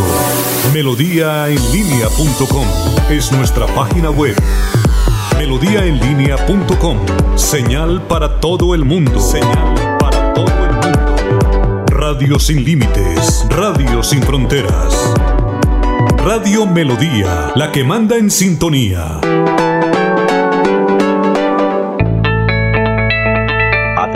¿Sufre de la próstata o los ovarios? El doctor Roberto Delgado, urólogo, homeópata y dermatólogo, le tiene la solución para la infección renal, la impotencia sexual, la presión arterial, el estrés, si no puede dormir y tiene dolor de cintura y en las piernas. Son tres medicamentos completamente naturales por el valor de 70 mil pesos para acabar con todas estas enfermedades. Consúltenos en la calle 14 2313, barrio San Francisco en Bucaramanga o llámenos al 634 8597 634 8597. Queremos que disfrutes de un servicio de energía confiable y de calidad. Por eso trabajamos en el mantenimiento de la infraestructura eléctrica, para que estés informado oportunamente de las fechas y horarios de las suspensiones del servicio de energía. Síguenos en nuestras redes sociales arroba esa grupo EPN o consulta toda la información en www.esa.com.co. ESA Grupo EPN, Vigilado Superservicios. Los invitamos a sintonizar el espacio Hablando con el Abogado, de lunes a viernes en el horario de las 7 y 30 de la mañana. Un programa que le informará y le ayudará a solucionar sus problemas jurídicos, con la dirección del doctor Iván Darío Calderón, abogado egresado de la Universidad Industrial de Santander con especialización en Derecho Comercial, por Melodía, la que manda en sintonía. A esta hora presentamos la nota médica con el doctor Ricardo González Parra de la Unidad Médica Biológica. Perfecto. Y el batido para la artrosis degenerativa, ustedes lo pueden hacer en su casa. Es excelente. Mire, usted coge y cocina dos huevos. Cocina dos huevos la noche anterior. Cocina dos huevos. Los cocina con cáscara y todo. Es decir, bueno, los cocina, mejor dicho. Cocinado el huevo. En la mañana, ya cuando el huevo esté frío, pero lo coloca en un sitio donde no se vaya a parar la cucarachita, ni el ratoncito, ni nada en la noche, sino un sitio puede ser la nevera, lo deja allí. En la mañana usted licúa los dos huevos, los licúa con dos hojuelas o dos cucharadas de avena en hojuela, lo licúa con el batido, el calostro bovino, factor de transferencia de la unidad biológica que es regenerativa, o lo puede también licuar con el Ox Plus que es colágeno. Licúa esto, aparte eso le puede echar medio banano, medio banano para darle dulce a esto, leche de almendras y hacemos un licuado, un licuado, un juguito bien rico con los dos huevos, los echamos con la cáscara entera, cáscara, le echamos la cáscara y todo. Con cáscara le echamos la avena en hojuelas, le colocamos también, si quiere colocarle algo de granola, le puede poner granola, medio banano y leche de almendras. Licuamos eso y vea, vénganos en tu reino con el, con el calostro bovino de la unidad biológica que viene en polvo. Ese calostro lo manejamos aquí creo que la, gran mayoría de los pacientes lo tienen en la casa, los que han venido al consultorio médico. Lo licuamos y nos lo tomamos todas las mañanas y eso nos fortalece mucho los huesos.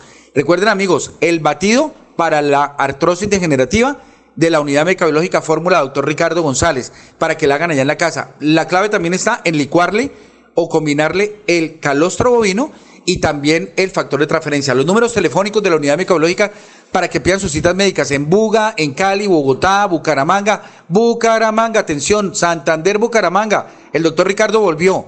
304-630-9500. 304-630-9500. 313-392-2623. Llame ya, consulta gratis.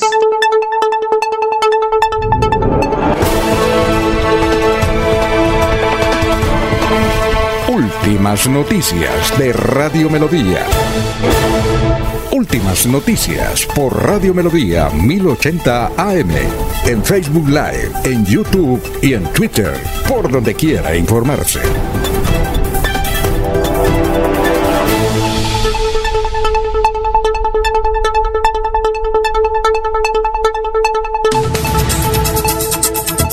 Seis de la mañana, 38 minutos. Estamos en Radio Melodía. Nos dice Alfonso Rodríguez Patiño, que es el alcalde de, de Barichara, algo increíble. Y es lo siguiente. En la, desde la pandemia no llueve ni en Barichara, ni en Villanueva, ni en Cabrera. En consecuencia, nos dice don Alfonso, muchas gracias por la sintonía, Alfonso Rodríguez Patiño en Barichara, que el viernes hay un rogatón claman al cielo por el agua, con Monseñor Luis Augusto Campos Flores, obispo de Socorro y San Gil, Eucaristía derogativa en la represa El Común, que queda entre San Gil y Barichara. Entonces van las alcaldías de Barichara, Villanueva, Acuascop, empresario de servicio público Barichara, unidad de servicio público de Diana. Muchas gracias por ese dato que nos ha suministrado. Entonces, en Barichara, Villanueva y Cabrera no llueve, es decir, desde antes de la pandemia no llueve, increíble. Aquí tenemos Hace, ¿Ah? más de un año, Alfonso, hace más de un año. Es increíble. Entonces, mm, el viernes a las 3 de la tarde, ojalá, señor alcalde, la transmitan por Facebook Live, la, la, misa, eso se puede. Allá hay señal de internet en ese sector del común. Bueno, un saludo, 6 y 39 minutos. También nos dice, a ver aquí los oyentes, Dice que no, han sacado la noticia, dice, no han sacado la noticia de, de Miguel Ángel Pinto que conservó la curul, sí. En Miguel Ángel Pinto creo que la curul la, la, la tenían rematada por un trámite que no cumplía en el Congreso de la República, en un debate, pero ya el Consejo de Estado se la confirmó, no hay ningún problema. ¿Qué me decía don Laurencio? Entonces, ¿cómo lo hará José María Vesga, que está allá en Barichara para el baño? Le tocará bajar a Bucaramanga al baño y regresar a Barichara, por cuanto si no hay agua desde hace un año, la dificultad es enorme. Aquí cerca, en Lebrija, en la vereda La Guada, también llevábamos casi seis meses sin lluvia, hasta el viernes en la noche que nos asustó la lluvia, porque se inundaron varios eh, pozos allá donde hay el bombeo de agua para las parcelas en Girón, en Lebrija. Muy bien. Eh, así es que, don Jorge, noticias, 6 y 40 minutos, estamos en Radio Melodía. Don Alfonso, la bonita historia de un grupo de mujeres santanderianas que convirtieron en arte 300 kilos de vidrio que el huracán Iota sacó a flote luego de su paso por San Andrés. El pasado 16 de noviembre, el huracán Iota azotó al archipiélago de Providencia y Santa Catalina. Fue una tragedia sin precedentes que levantó olas de más de 6 metros de altura y dejó a más de 5.000 habitantes sin techo. Una parte del ecosistema marino también fue destruido luego de la tormenta provocada por los fuertes vientos y miles de brillos de, de varios tonos aparecieron flotando en el mar. Eran trozos, pedazos de vidrio que por años habían permanecido en las profundidades del océano. Así, la convocatoria pública para artistas que acataban de ganar María Antonia Toña Ruiz, Luis Camila Cruz y Verusca Correal, tuvo forma de inmediato. Juntas recogieron 300 kilos de vidrio limado con las que fueron eh, creando una obra maestra, una escultura que eh, se denomina la iguana iota y rellena de plásticos y latas que venían realizando desde hace varias semanas. Entonces, este estas tres mujeres santanderianas se convirtieron hoy en el centro de atención en el archipiélago de San Andrés y Providencia, luego de haber creado esta bella escultura que es una iguana creada con libros, eh, que, perdón, con vidrios que fueron arrojados por el mismo mar luego del paso del huracán Iota.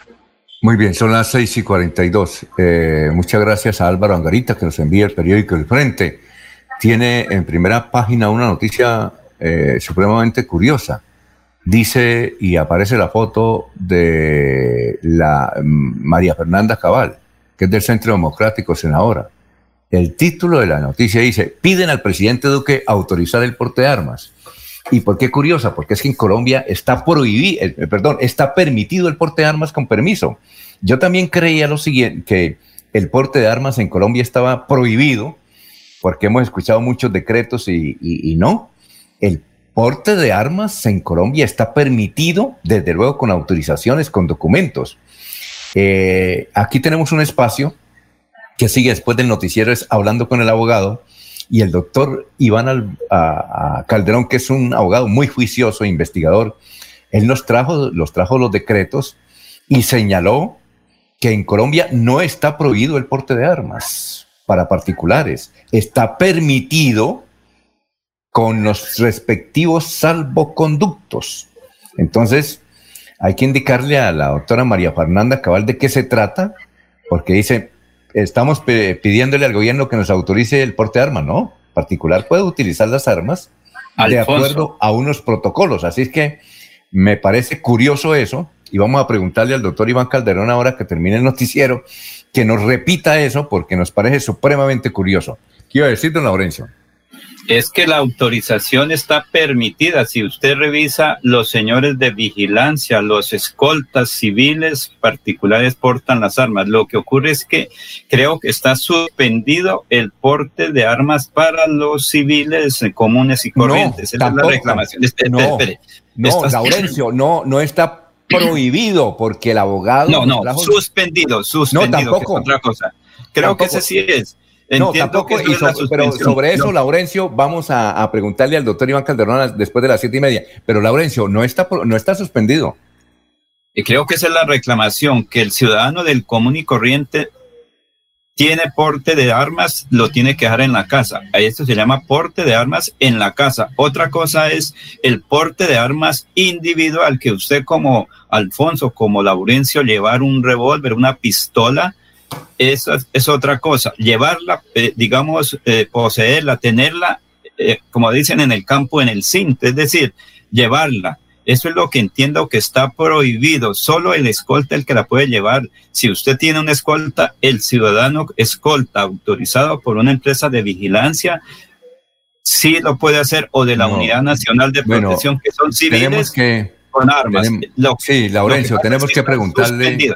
Quinta Brigada, Alfonso Quinta eh, Brigada. por eso, lo, invito, lo, invito que, eh, que siga escuchando el noticiero después de las siete y media y escuche a Iván Calderón, que le voy a hacer esa pregunta suya, porque él nos dijo que está permitido, inclusive hace como un mes, hace unos tiempo este año, eh, me hablé con un empresario y entonces me subí a la camioneta de él y mm, buscó un papel en la guantera y ahí tenía una pistola. Yo le dije, oye, usted es tan, tan riguroso que es con los trámites del Estado, ¿usted por qué lleva esa arma? Dijo, no, tenemos permiso de la Quinta Brigada para utilizar el arma. Yo le dije, ¿usted lleva permiso y escolta? Dijo, sí, ambas cosas.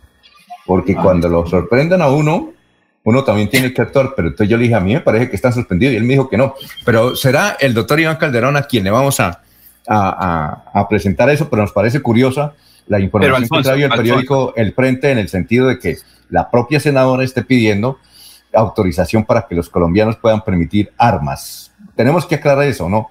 No, eh, tenemos que aclarar eso. armas sí, pero tenemos... de armas lo regula la quinta brigada con el comando, el Estado Mayor Conjunto. O tenemos que hablar con alguien de la quinta brigada para que también nos aclare el asunto. Son las seis y 46, vamos a una pausa, estamos en Radio Melodía. Tu casa ahora es el lugar ideal y Cofuturo te ofrece la oportunidad de renovar los electrodomésticos y víveres fundamentales para toda la familia. Televisores, neveras, lavadoras y muchísimas alternativas para dotar tu hogar están en la calle 48, número 3333. También encontrarás motocicletas, bicicletas, computadores y celulares. Atención inmediata 322-307-0371.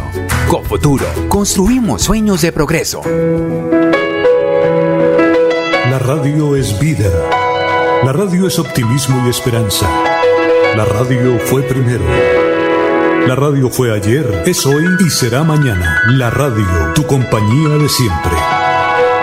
Somos la radio, somos la radio. Y hoy como siempre, entramos en tu casa porque somos parte de tu familia en esta lucha por la vida. Con Radio Melodía y últimas noticias, quédate en casa.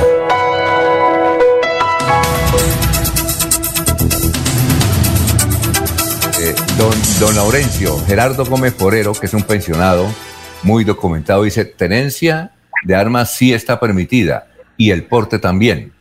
Don Héctor Hernández Mateus nos dice, buenos días, la cabal quiere es el porte de motosierras. Las de defensa personal se pueden como salvoconducto. Uy, muy duro. Bueno, noticias, don Jorge, a esta hora, 6 y 48. ¿Quién dijo eso? Héctor Hernández Mateus. ¿Ese no es el mismo que se presenta como conciliador? Dios mío, Dios mío. Héctor Hernández nos escribió ahí. Don Héctor, cuénteme. El Hospital Universitario de Santander superó el 45% de vacunación en adultos mayores de 80 años. Luego de terminar de aplicar la dosis en esta etapa, la entidad médica estaría lista para iniciar la vacunación de adultos mayores de 60 años. Hasta el corte del día de ayer, 16 de marzo, el Hospital Universitario de Santander superó este 45% de la vacunación que se desarrolla en adultos mayores de 80 años y durante los próximos días terminará la vacunación de esta población. Eh, Carlos Ibarra, su gerente del COVID-19, eh, explicó que posteriormente a esta etapa pasarán a fase 2, que es la de vacunar a adultos mayores de entre 60 y 79 años con, con comorbilidades en el hospital nos faltan algunas personas de etapa 1, pero son pocos y en la medida que lleguen, los biológicos continuarán con la etapa 2 con el personal de salud y en adultos mayores con comorbilidades, expresó el profesional de la salud. Oiga, Jorge, Carlos Ibarra dice, ¿usted que es el subgerente? ¿Es el periodista? No, debe ser el médico, tal vez algún homónimo. Ah, el Choco, saludo. Muy bien, muy bien. Eh, don Laurencio, lo escuchamos. Alfonso, es que toca estar ahí en la jugada, gracias a los oyentes, Alfonso. Directora de Tránsito de Bucaramanga y, su intervención en el Consejo de Bucaramanga de la señora Andrea Méndez. ¿Qué fue lo que dijo? Pues no esperemos, como usted dice, mañana. Ahí está precisamente gracias a un oyente que dijo, yo ayer grabé eso y aquí está este informe. ¿Qué fue lo que dijo la directora de tránsito en el Consejo, Alfonso? Ahí está. Entonces, el tema de una futura concesión, como les dije, el alcalde, el discurso del alcalde ha sido transparente, ha sido claro y nosotros no nos vamos a ir en una línea diferente porque sabemos que tránsito necesita modernizarse y si en su momento toca hacer cámaras salvavidas porque es lo que estimamos en los estudios responsables y técnicos que lo hagamos de las buenas prácticas, lo vamos a hacer y lo vamos a defender porque sí creo que necesitamos una modernización y una ciudad inteligente por el tema de movilidad, porque es para el bien de la ciudad. Entonces, sí, de pronto no volver este tema político, sino pensar en la, en la, en la ciudad y en el beneficio de la ciudad, haciéndolo bajo los parámetros legales y bajo los parámetros en que nadie salga perjudicado, porque lo que menos quiero es salir yo de acá con investigación y quedar inhabilitada teniendo 35 años, pues de edad. Bueno, ahí está eh, la aclaración que hizo la, la de qué? La funcionaria. La directora de tránsito, evidentemente. Muy bien. Eh, Parece ser que a los que no les gustó el comentario de la directora, como que fue los que no pudieron sacar adelante ese proceso. Ah, tal vez sí, sí, claro. Pero está bien que haya aclarado la directora de tránsito eso. Está bien. Bueno, 651. Tenemos ya al director, al doctor Riaño, que es el director de la Fiscalía Aquí don Abelardo Correa nos dice que esa noticia es vieja sobre la detención del director del área metropolitana mm, encargado. No es tan vieja. Lo que pasa es que ayer hubo una rueda de prensa donde el director mm, de, de fiscalías, el doctor Riaño, quien vamos a presentar, pues él señaló qué fue lo que ocurrió con ese proceso donde el área metropolitana hizo un contrato con Raico y donde también el gerente de la firma Raico resultó con una medida claro que mm, puede tener libertad, lo único es que si va a viajar del país tiene que pedir permiso, no puede viajar del país. Pero entonces vamos a escuchar al doctor mm, Riaño, que evidentemente es una noticia que se produjo el viernes, pero hasta ayer fue confirmado por la Fiscalía, eso y otros aspectos. Por eso es que escuchamos al doctor Riaño dando a conocer la noticia. La Dirección Seccional de Fiscalía de Santander, en cumplimiento de las estrategias para la seguridad ciudadana y conforme al direccionamiento estratégico del señor Fiscal General de la Nación, en el cual la corrupción es uno de los delitos priorizados, informa que por solicitud de la Fiscalía, un juez de control de garantías dictó medida de aseguramiento en centro carcelario en contra del ciudadano Gilberto Moreno Ardila, exdirector encargado del área metropolitana de Bucaramanga, por su presunta responsabilidad en los delitos de interés indebido en la celebración de contratos, contratos sin cumplimiento de los requisitos legales, peculado por apropiación, falsedad ideológica en documento público, en concurso homogéneo y sucesivo. Por su parte, el representante legal de Raico Limitada, señor Fernando Aristizábal fue cobijado con medida de aseguramiento no privativa de la libertad consistente en prohibición de salir del país.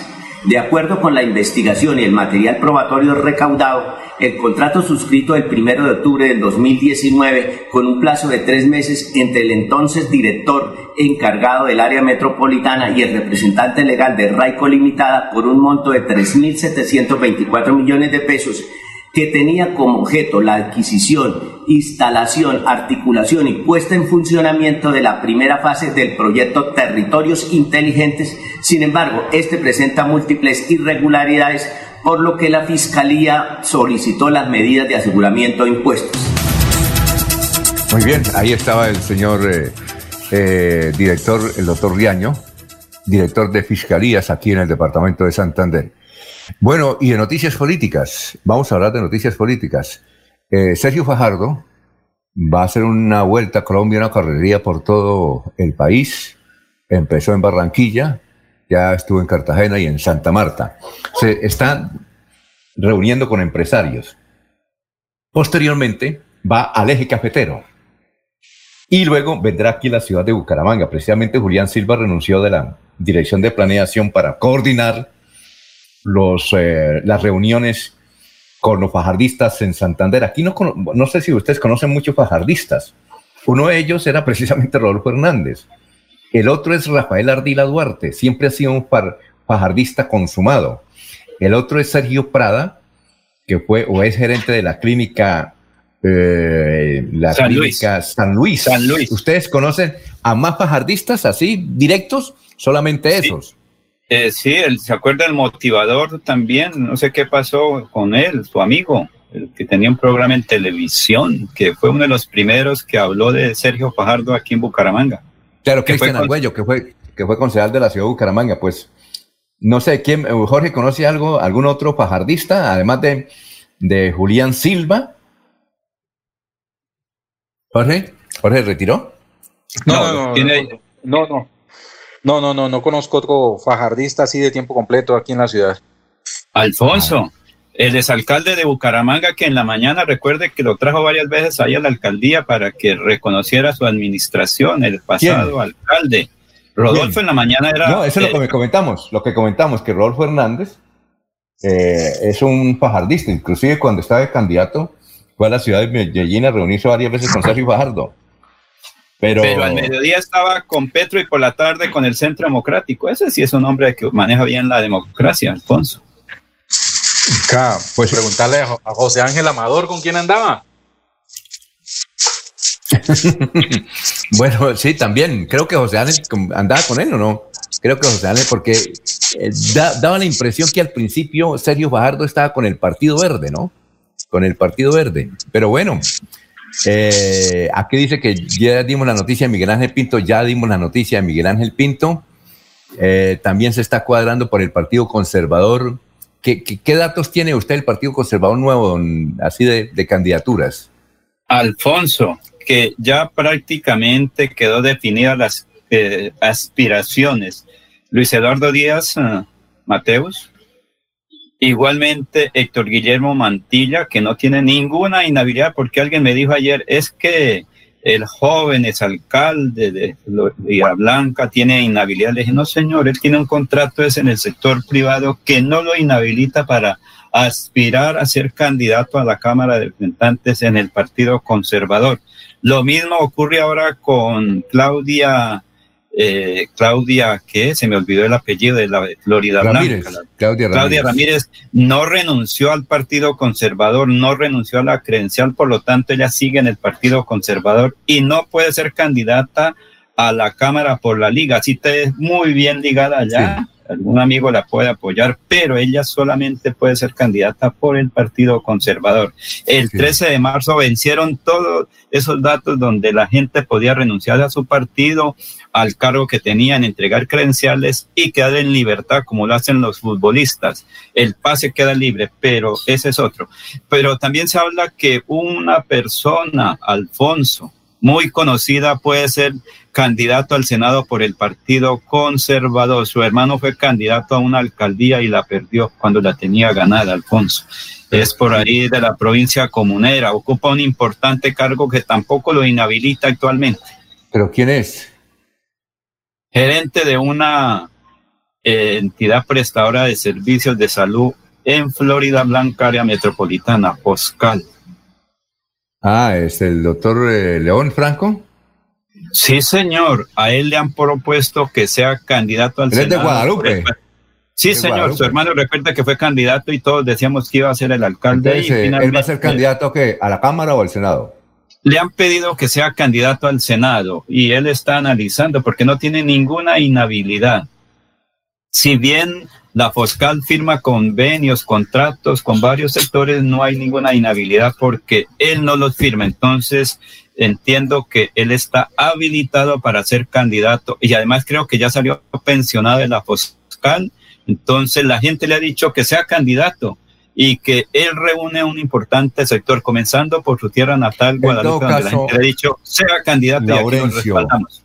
Está bastante interesante lo que ocurre en el Partido Conservador porque con dos candidatos fuertes de Santander a la Cámara de Representantes, como es el doctor Luis Eduardo Díaz Mateos, y también eh, Héctor Mantilla, va a estar interesante porque muchos dicen que el Partido Conservador, de no tener un solo representante de la Cámara, de un momento a otro va a tener dos, va a ser muy difícil, pero va a ser interesante y que escasamente se saldrá con un, con, un, con un elegido a la Cámara de Representantes, que puede ser Héctor o que puede ser Luis Eduardo Díaz Mateos. En todo caso, la competencia está bastante interesante ahí entre, entre esas dos.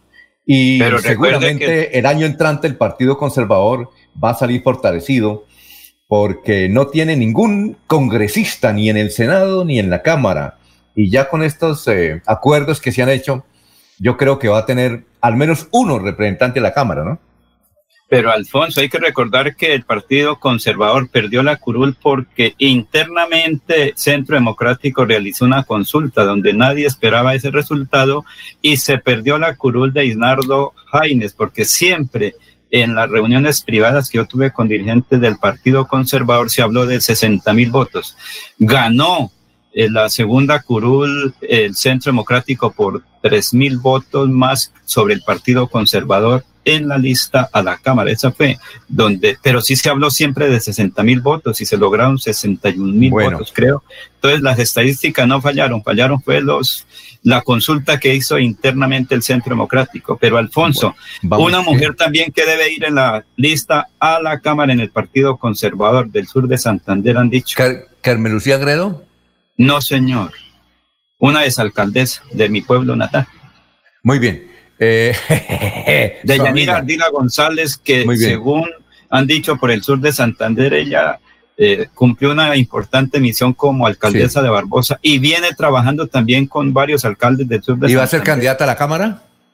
Alfonso, le han pedido que sea candidata. Ya es una decisión, porque recuerde que por ahora no sé si es el 50% de mujeres o el 30% bueno, que vamos a una, Vamos a una pausa. Ana Cano escribe lo siguiente. Dice, en Barbosa hubo una vez un vendedor de lotería de una familia muy conocida y el cliente de otra familia conocida siempre jugaba el mismo número y el día que logró ganarlo, el vendedor no se lo entregó. Eh, eche cabeza, don Laurencio, a ver quién es. Siete de la mañana, un minuto, dice doña Ana Cano. Siete y uno. Aquí Bucaramanga, la bella capital de Santander.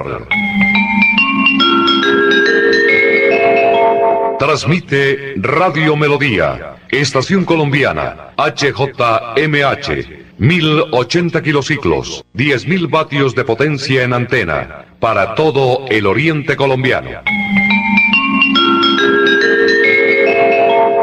Cadena Melodía, la radio líder de Colombia.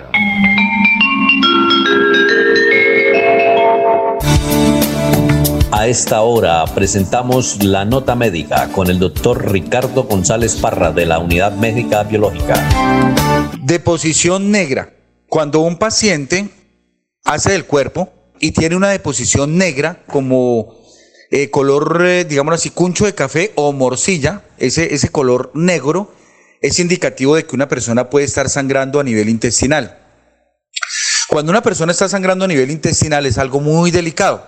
Tenemos que mirar varios motivos de que una persona sangre. Primero, una úlcera. Una úlcera es una llaga que se forma en el estómago o en el duodeno. Esa llaga puede sangrar constantemente y si no se trata rápidamente, pues puede ser motivo de una descompensación a nivel hemodinámica grave, es decir, que la persona se pueda desestabilizar debido a su volumen sanguíneo. Otra causa de un sangrado a nivel de vías digestivas altas son las famosas varices esofágicas. Hay personas que tienen unas varices como aquellas que le salen varices en la nariz, que tienen unas varices aquí en la nariz. Esas personas que tienen varices en la nariz las puede tener también en el esófago, en la parte interna digestiva. Y esas eh, varices pueden reventarse. Al reventarse empiezan a sangrar. Y al sangrar, esta sangre va bajando por la vía digestiva y cuando sale en la materia fecal ya sale negra porque es una sangre digerida.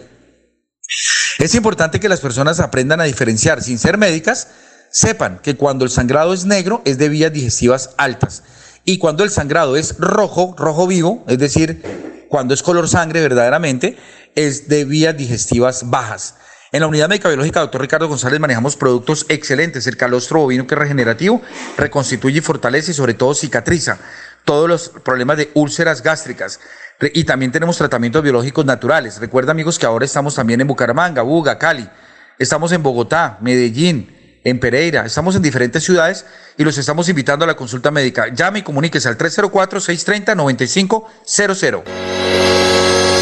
Los problemas del colon inflamado son bastante comunes en los colombianos, hombres y mujeres, siendo una dolencia de difícil tratamiento. La terapéutica natural Araltel ha encontrado a través de los años de investigación un producto que ha demostrado ser útil en el tratamiento del colon. Tome el Araltel Mevis por cuatro meses de manera constante y note usted mismo los resultados. Si ya estás en casa cuidando tu salud y la de los tuyos, no olvides que puedes tener los productos naturales Araltel a través del servicio a domicilio en tu ciudad. Comunícate en Bucaramanga al celular 315-447-1995. Recuerda, 315-447-1995. Tienda Naturista, tu vida y naturaleza en Bucaramanga.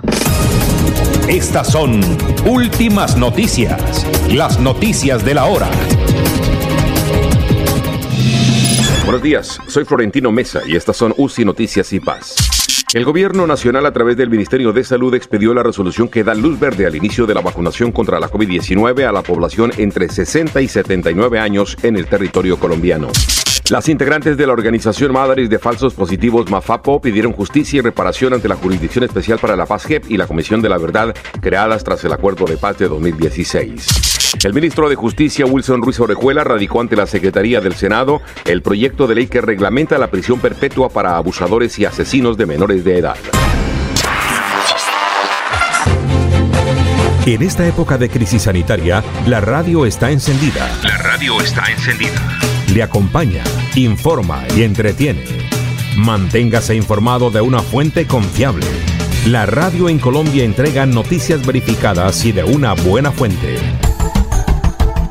Manténgase en casa, pegado a la radio.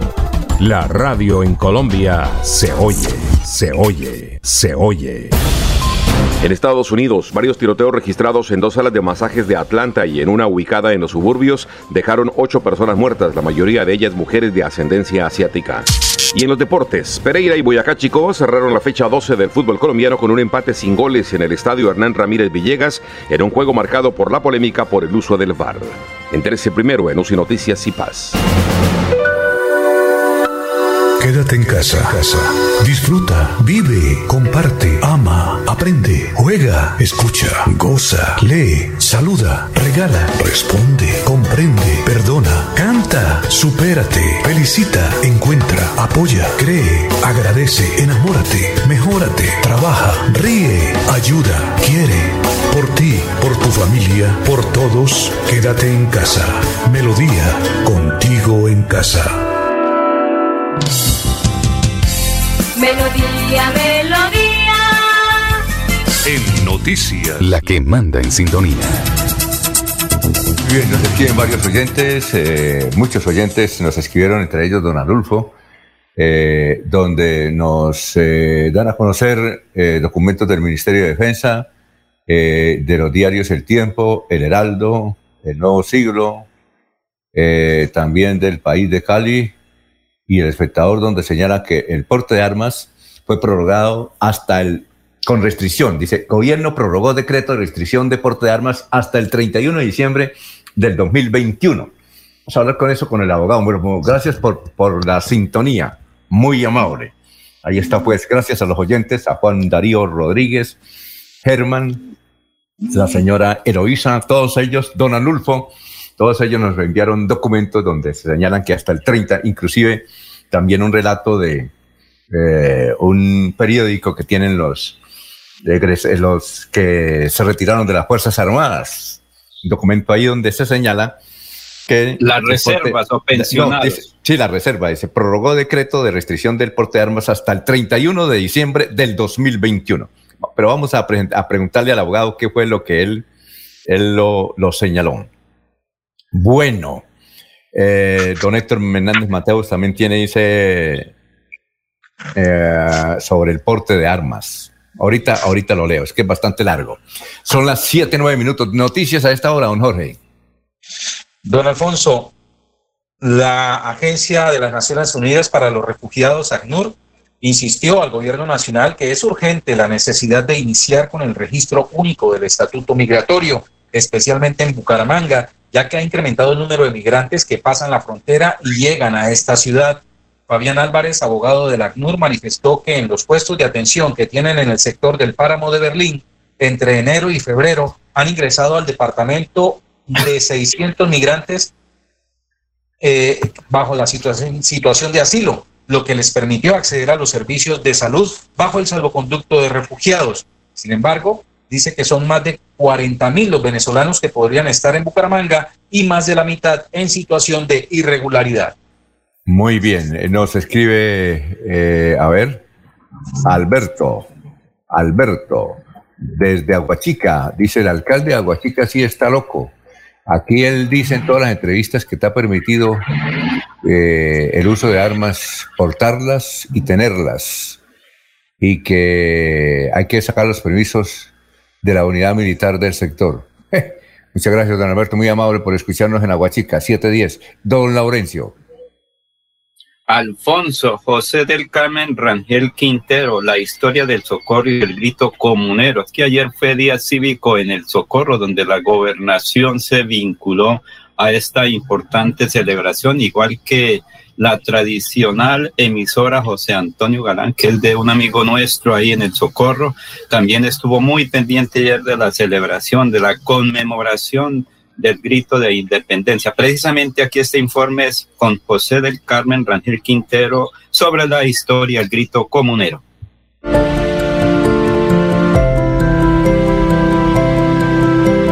Esas piedras que están colocadas en este templo fueron testigas de muchos acontecimientos de la rebelión comunera. En este lugar empieza y aquí en este lugar el Parque La Chiquiquera termina.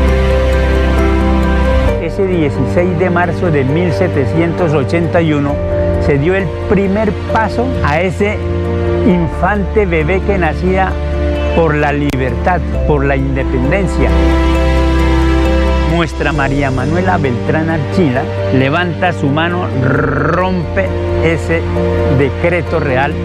Eso enardeció a los comuneros para que continuaran. Marcó la historia la provincia comunera Santander y Colombia. Esa es para mí esencialmente eso que se gestó el 16 de marzo. Respiramos sobre esta tierra y por lo tanto tenemos derecho a la vida y a estar bien en esta tierra. A partir de aquí, ojalá que Colombia viviera realmente en paz.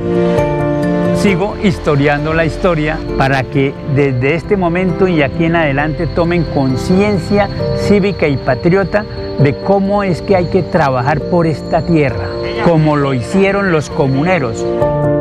Santanderianos, siempre adelante. Santandereanos, ni un paso atrás.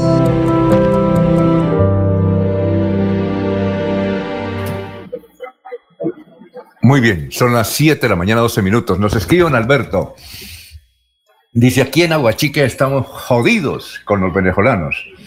En las últimas horas han muerto como cinco personas, entre ellos varios venezolanos por las riñas que provocan.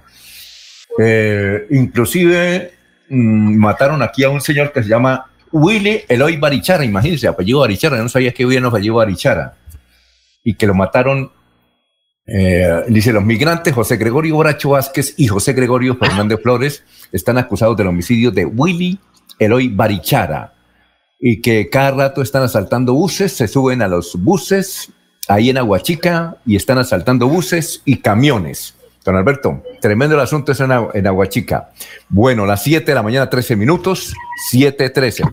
Bueno, otra información que nos envía aquí una oyente. Dice, les mando el dato, se separó Carolina Gómez, la actriz y reina colombiana, virreina mundial de la belleza. Le digo muy bien a, ¿sí conoce Jorge a Carolina Gómez? Carolina Gómez. Ah, Jorge, ¿ya fue Jorge? Vamos a ver dónde está Jorge. Ah, Jorge ya se retiró. Alfonso tiene problemas con el satélite. La lluvia, Alfonso, es que por este sector de la ciudad de Bucaramanga está lloviendo, Alfonso. Muy bien, vamos ya a la ciudad de Barranca Bermeja. Bueno, vamos a la ciudad de Barranca Bermeja, nos alza la mano Don Soel Caballero desde el puerto petrolero. Aquí está un clima pues agradable, ¿no? Aunque intento de lluvia, ¿no? Como, como que hay intento de lluvia, por estos sectores de la capital santanderiana. Don Soel, lo escuchamos. Buenos días. Soel Caballero está en Últimas Noticias de Radio Melodía 1080 AM. Buenos días, Alfonso, para usted, para los compañeros, igualmente para todos los oyentes. Ecopetrol dio a conocer que concluyeron las obras de la construcción del puente del Ribón, ubicado en el kilómetro 100-900 metros sobre la vía que comunica Barranca Bermeja con Puerto Wilches en el tramo Corregimiento El Llanito a Puente Sogamoso. Ya el puente fue dado al servicio de la comunidad y contó con una inversión de 1.860 millones de pesos y la participación de ocho empresas aliadas y 57 trabajadores. Su plazo de ejecución fue de 55 días. Por otra parte, el Ministerio de Salud y la Protección Social dio a conocer que este martes 16 de marzo, por segundo día consecutivo, no se reportaron personas fallecidas de COVID-19 en Barranca Bermeja. De la misma manera, se notificaron que 20 ciudadanos lograron sanar satisfactoriamente del COVID-19 y la tasa de recuperación llegó a 95 ciento Solo se registraron seis casos positivos, tres mujeres y tres hombres. Las estadísticas actualizadas del COVID en Barranca Bermeja están de la siguiente manera. Casos confirmados 14.315, personas totalmente recuperadas 13.693, 113 personas recuperándose en casa bajo vigilancia médica, 18 personas hospitalizadas, 41 pacientes en unidad de cuidados intensivos UCI, 450 personas fallecidas, casos activos en Barranca Bermeja 172. Noticias con las que amanece el distrito. Continúen compañeros en estudios en últimas noticias de Melodía 1080 AM. Para seguir adelante,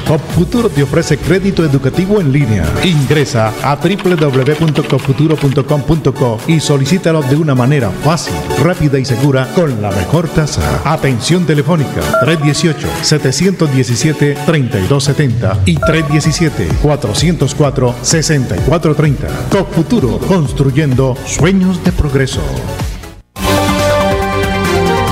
Enrique Ordóñez Montañés está en Últimas Noticias de Radio Melodía, 1080 AM. Bueno, eh, profesor Enrique, muy buenos días. Son las 7:16 minutos. Eh, le voy a hacer una pregunta que nos manda un oyente supremamente curiosa. Se la hago porque hay que tener condescendencia con los oyentes que escriben, entonces hay que atenderlos bien, independientemente de las preguntas, ¿sí? Eh, bien, la, pregunta que tiene el caballero aquí. Él es don Ariel Garnica. Pero escucha la pregunta, profesor, que le hace a usted. No sé si usted se siente bien con este tipo de preguntas. Y hágala, Alfonso, vamos a ver de qué se trata. Bueno, Ariel Garnica, ¿por qué el tiempo pasa ahora tan rápido, profesor? Muy buenos días. Muy buenos días, Alfonso y oyentes de Últimas Noticias.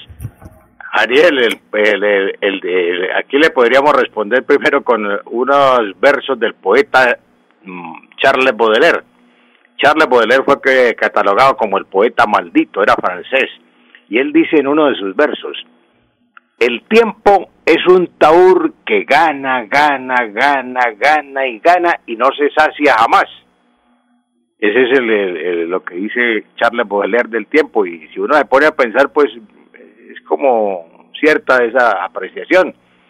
Eh, pero lo más común en, el, todo el pueblo es el pueblo avanza, el tiempo avanza, perdón, el tiempo avanza, el tiempo no se detiene. Y otro refrán dice, el tiempo perdido, los santos lo lloran. Pero aquí no, pues, lo que él pregunta es por qué el tiempo pasa tan rápido.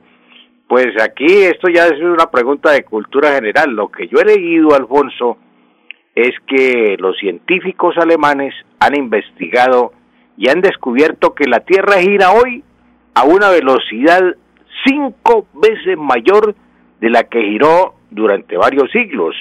Esto significa que las 24 horas del día eh, y que vivimos en el pasado ya no son sino nominalmente, es decir, seguimos hablando del día de 24 horas, pero el cambio de velocidad en el giro de la Tierra eh, cada día solo tiene 18 horas, es decir, que el tiempo se ha cortado. De las 24 horas ya no son 18, repito, nominalmente nosotros seguimos pensando en las 24 horas, esto explica por qué los días, los meses y los años pasan tan rápido. Eso es lo que sucede. Estamos experimentando tal vez eh, lo que se llama el salto cuántico, el salto cuántico dimensional, según los científicos alemanes. Eso es lo que le podemos decir al oyente. Es una pregunta curiosa, pero es de cultura general. Y pues uno tiene que estar enterado de todas las noticias y esta es una teoría de los científicos alemanes que pues eh, al señor Daniel le, le causa curiosidad, pero le dio por preguntar. Esa, esa es una teoría de los alemanes, lo que yo le explico, que los días ya no tienen 24 horas, sino que se han reducido a 18 horas y por eso el tiempo nos parece más corto. Mire usted cómo ya, que hace que dijimos feliz año y mire ya estamos en marzo y terminando marzo, ya mediados de marzo, ahora viene la Semana Santa y eso pasa rapidito, cuando antes estudiábamos en los colegios y llegaron las vacaciones, no, hay que esperar que eso se demora todavía seis meses de las vacaciones de junio, era larguísimo, un año era muy largo y ahora pues es más corto. Alfonso. Sí, ¿qué a decir, Laurencio? Profesor, buen día. Y no es de pronto porque uno tiene esperanzas en cosas inmediatas. Por ejemplo, estoy esperando que pase el tiempo a ver cuándo me citan para la vacunación, que pase rápido el tiempo para la vacunación. ¿No es también uno de esos fenómenos ahora pues, pandémicos? Eh, pues sí, eh, eh, eso es un, un, afán que tenemos todos. Laurencio, estamos esperando que nos llamen a la vacuna y no nos han llamado, estamos ahí esperando y, no nos han llamado, sí, eso pues sí eh, nos preocupa. A todas las personas que estamos esperando la vacuna, pues nos preocupa. Sí, eh, eh, profesor, usted conoce muy bien a, Mario Benedetti. Mario Benedetti tiene una versión que es la, igual la que tiene Ciro Alegría. ¿Recuerda Ciro Alegría, este gran poeta peruano? Inclusive... Ciro Alegría, claro. En Lima hay un, centro cultural que se llama Cero, hay un centro cultural que se llama Ciro Alegría, no sé si todavía estará. Y entre los múltiples salones hay uno que se llama Cuando el tiempo se detiene. Eh, e inclusive creo que Gilberto Santa Rosa en una de sus de entrevistas dijo que una vez estuvo allá también en el centro y, le causó curiosidad ver un aula dedicada a cuando el tiempo se detiene. Entonces él compuso una canción. Pero en todo caso, dice Benedetti Ciro Alegría que el asunto del tiempo es lo siguiente. Ellos tienen una, un análisis que cuando uno está pequeño, cuando uno está joven, el tiempo se le hace demasiado largo porque no tiene muchas, muchas actividades, eh, disfruta mucho el tiempo, Entonces, al disfrutarlo, cuando uno está pequeño, está joven, y cuando va avanzando en edad, ¿sí? Es que, es que uno eh, eh, le parece que el tiempo pasa rápido. E inclusive creo que Ciro Alegría que decía, creo que ya murió Ciro Alegría, era un poeta, un poeta peruano, y él decía que de, a veces da la impresión que de enero a junio el tiempo es muy lento, pero de junio hacia diciembre es muy rápido. Entonces hay muchos pareceres, ¿no, profesor? Sí, no, estos son pues, eh, esta es una, la, teoría que yo le mencioné al, oyente, pues es una teoría de los alemanes. Y así pues eh, cada, cada loco con su tema, diríamos aquí. Pero eso es, es importante pues, y hay muchos puntos de donde mirarlo. Pero sí es cierto eso, que uno cuando está niño, pues el tiempo se le pasa más, se le hace más largo porque tiene, no tiene tantas preocupaciones en cambio, las personas adultas ya nos, nos, nos vienen los problemas, las preocupaciones, el trabajo, cumplir las cosas, todo eso, y entonces se acumulan muchos, muchas cosas y el tiempo entonces eh, se nos pasa más rápido. Bueno, y vamos con rápido con esta pregunta, profesor. Graciela Pinto eh, pregunta que si se puede decir viajamos en ascensor, se puede decir viajemos en ascensor. Doña Graciela, no, viajar en eh, viajar viajar es ir de un lugar a otro. Por ejemplo, usted puede viajar de aquí a Bogotá, de aquí a Barranquilla, de aquí a Santa Marta. Eh, es ir de un lugar a otro, un lugar que esté distante de, la ciudad de origen, en fin. Si se viaja por, eh, se puede viajar por tierra, por avión, por automóvil, por autobús, por tren, por agua, en, canoa, en lancha, en barco, y, o por aire, como ya dije, en avión, en helicóptero. Y Ahora pues se puede viajar también en satélite a la Luna, pero el ascensor sirve es para trasladarse, no para viajar, para trasladarse o para movilizarnos de un piso a otro en un edificio. Pero no se puede decir que se viaja en el ascensor, porque viajar es ir de uno de un lugar a otro. Entonces no es el, el ascensor sirve para trasladarse en un edificio de un piso a otro, no para viajar, Alfonso. Eh, muy bien. Eh, muchas gracias, profesor. Muy amable, muy gentil. Eh, aquí varios comentarios sobre, sobre darle una la pregunta. ¿Ah? A, Alfonso, es que la, el lunes estuvieron hablando ustedes los locos y hablaron ¿Ah, aquí de Va a llover y de la se coloca y en fin. dos cositas. un columnista de vanguardia decía que eh, a llover era hijo de un adinerado de alta alcurnia que de Bucaramanga y un oyente llamó o puso un correo que decía que no, que era hijo de un carpintero, sí. A llover era hijo de un carpintero de la calle 31 ah, con carrera 16 y la mamá era doña Rosita.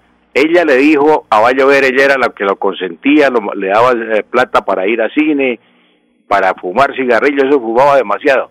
Y entonces ella le dijo que cuando le dijeran va a llover, entonces que respondiera, y su mamá se va a mojar y su mamá se va a mojar. Y así respondía va a llover. ¿Y por qué le decían que va a llover, profesor? ¿Por qué le decían? No, pues eh, yo no sé por qué le decían, tal vez porque usaba una ropa muy ancha y entonces eh, ese era, o porque tal vez en alguna parte eh, salía todos los días y decía va a llover, va a llover y entonces lo pusieron va a ah. llover. Y la se coloca, ah, la se coloca, que también hablaron ustedes, la se coloca que se levantaba el vestido y mostraba toda la parte trasera de su cuerpo. Esa, e, ella le aplicaron el, lo que se llama, no está el doctor Jorge, Julio Enrique para preguntarle eh, lo que se llamaba antiguamente el, de, el arraigo judicial. Es decir, la mm. desterraron, la desterraron para Lebrija y, y ah, sacaron de que Bucaramanga, entonces la mandaron a Lebrija. Que, no sé si el ah. señor eh, Paipa que escribió el libro de personajes eh, famosos comente eso de la Bueno, allá eh, escuchamos la campanita. Muchas gracias, profesor, muy amable. Que pase un buen día. Nos vemos el viernes. ¿Cómo no, Alfonso? Feliz día para todos. Bueno, muy bien. Eh, ya viene el doctor Iván Calderón, aquí en Radio Melodía. Últimas noticias los despierta bien informado de lunes a viernes. En todas las áreas de la información regional, un periodista de Últimas Noticias registra la información en Radio Melodía 1080 AM y en melodíaenlínea.com. Director Alfonso Pineda Chaparro.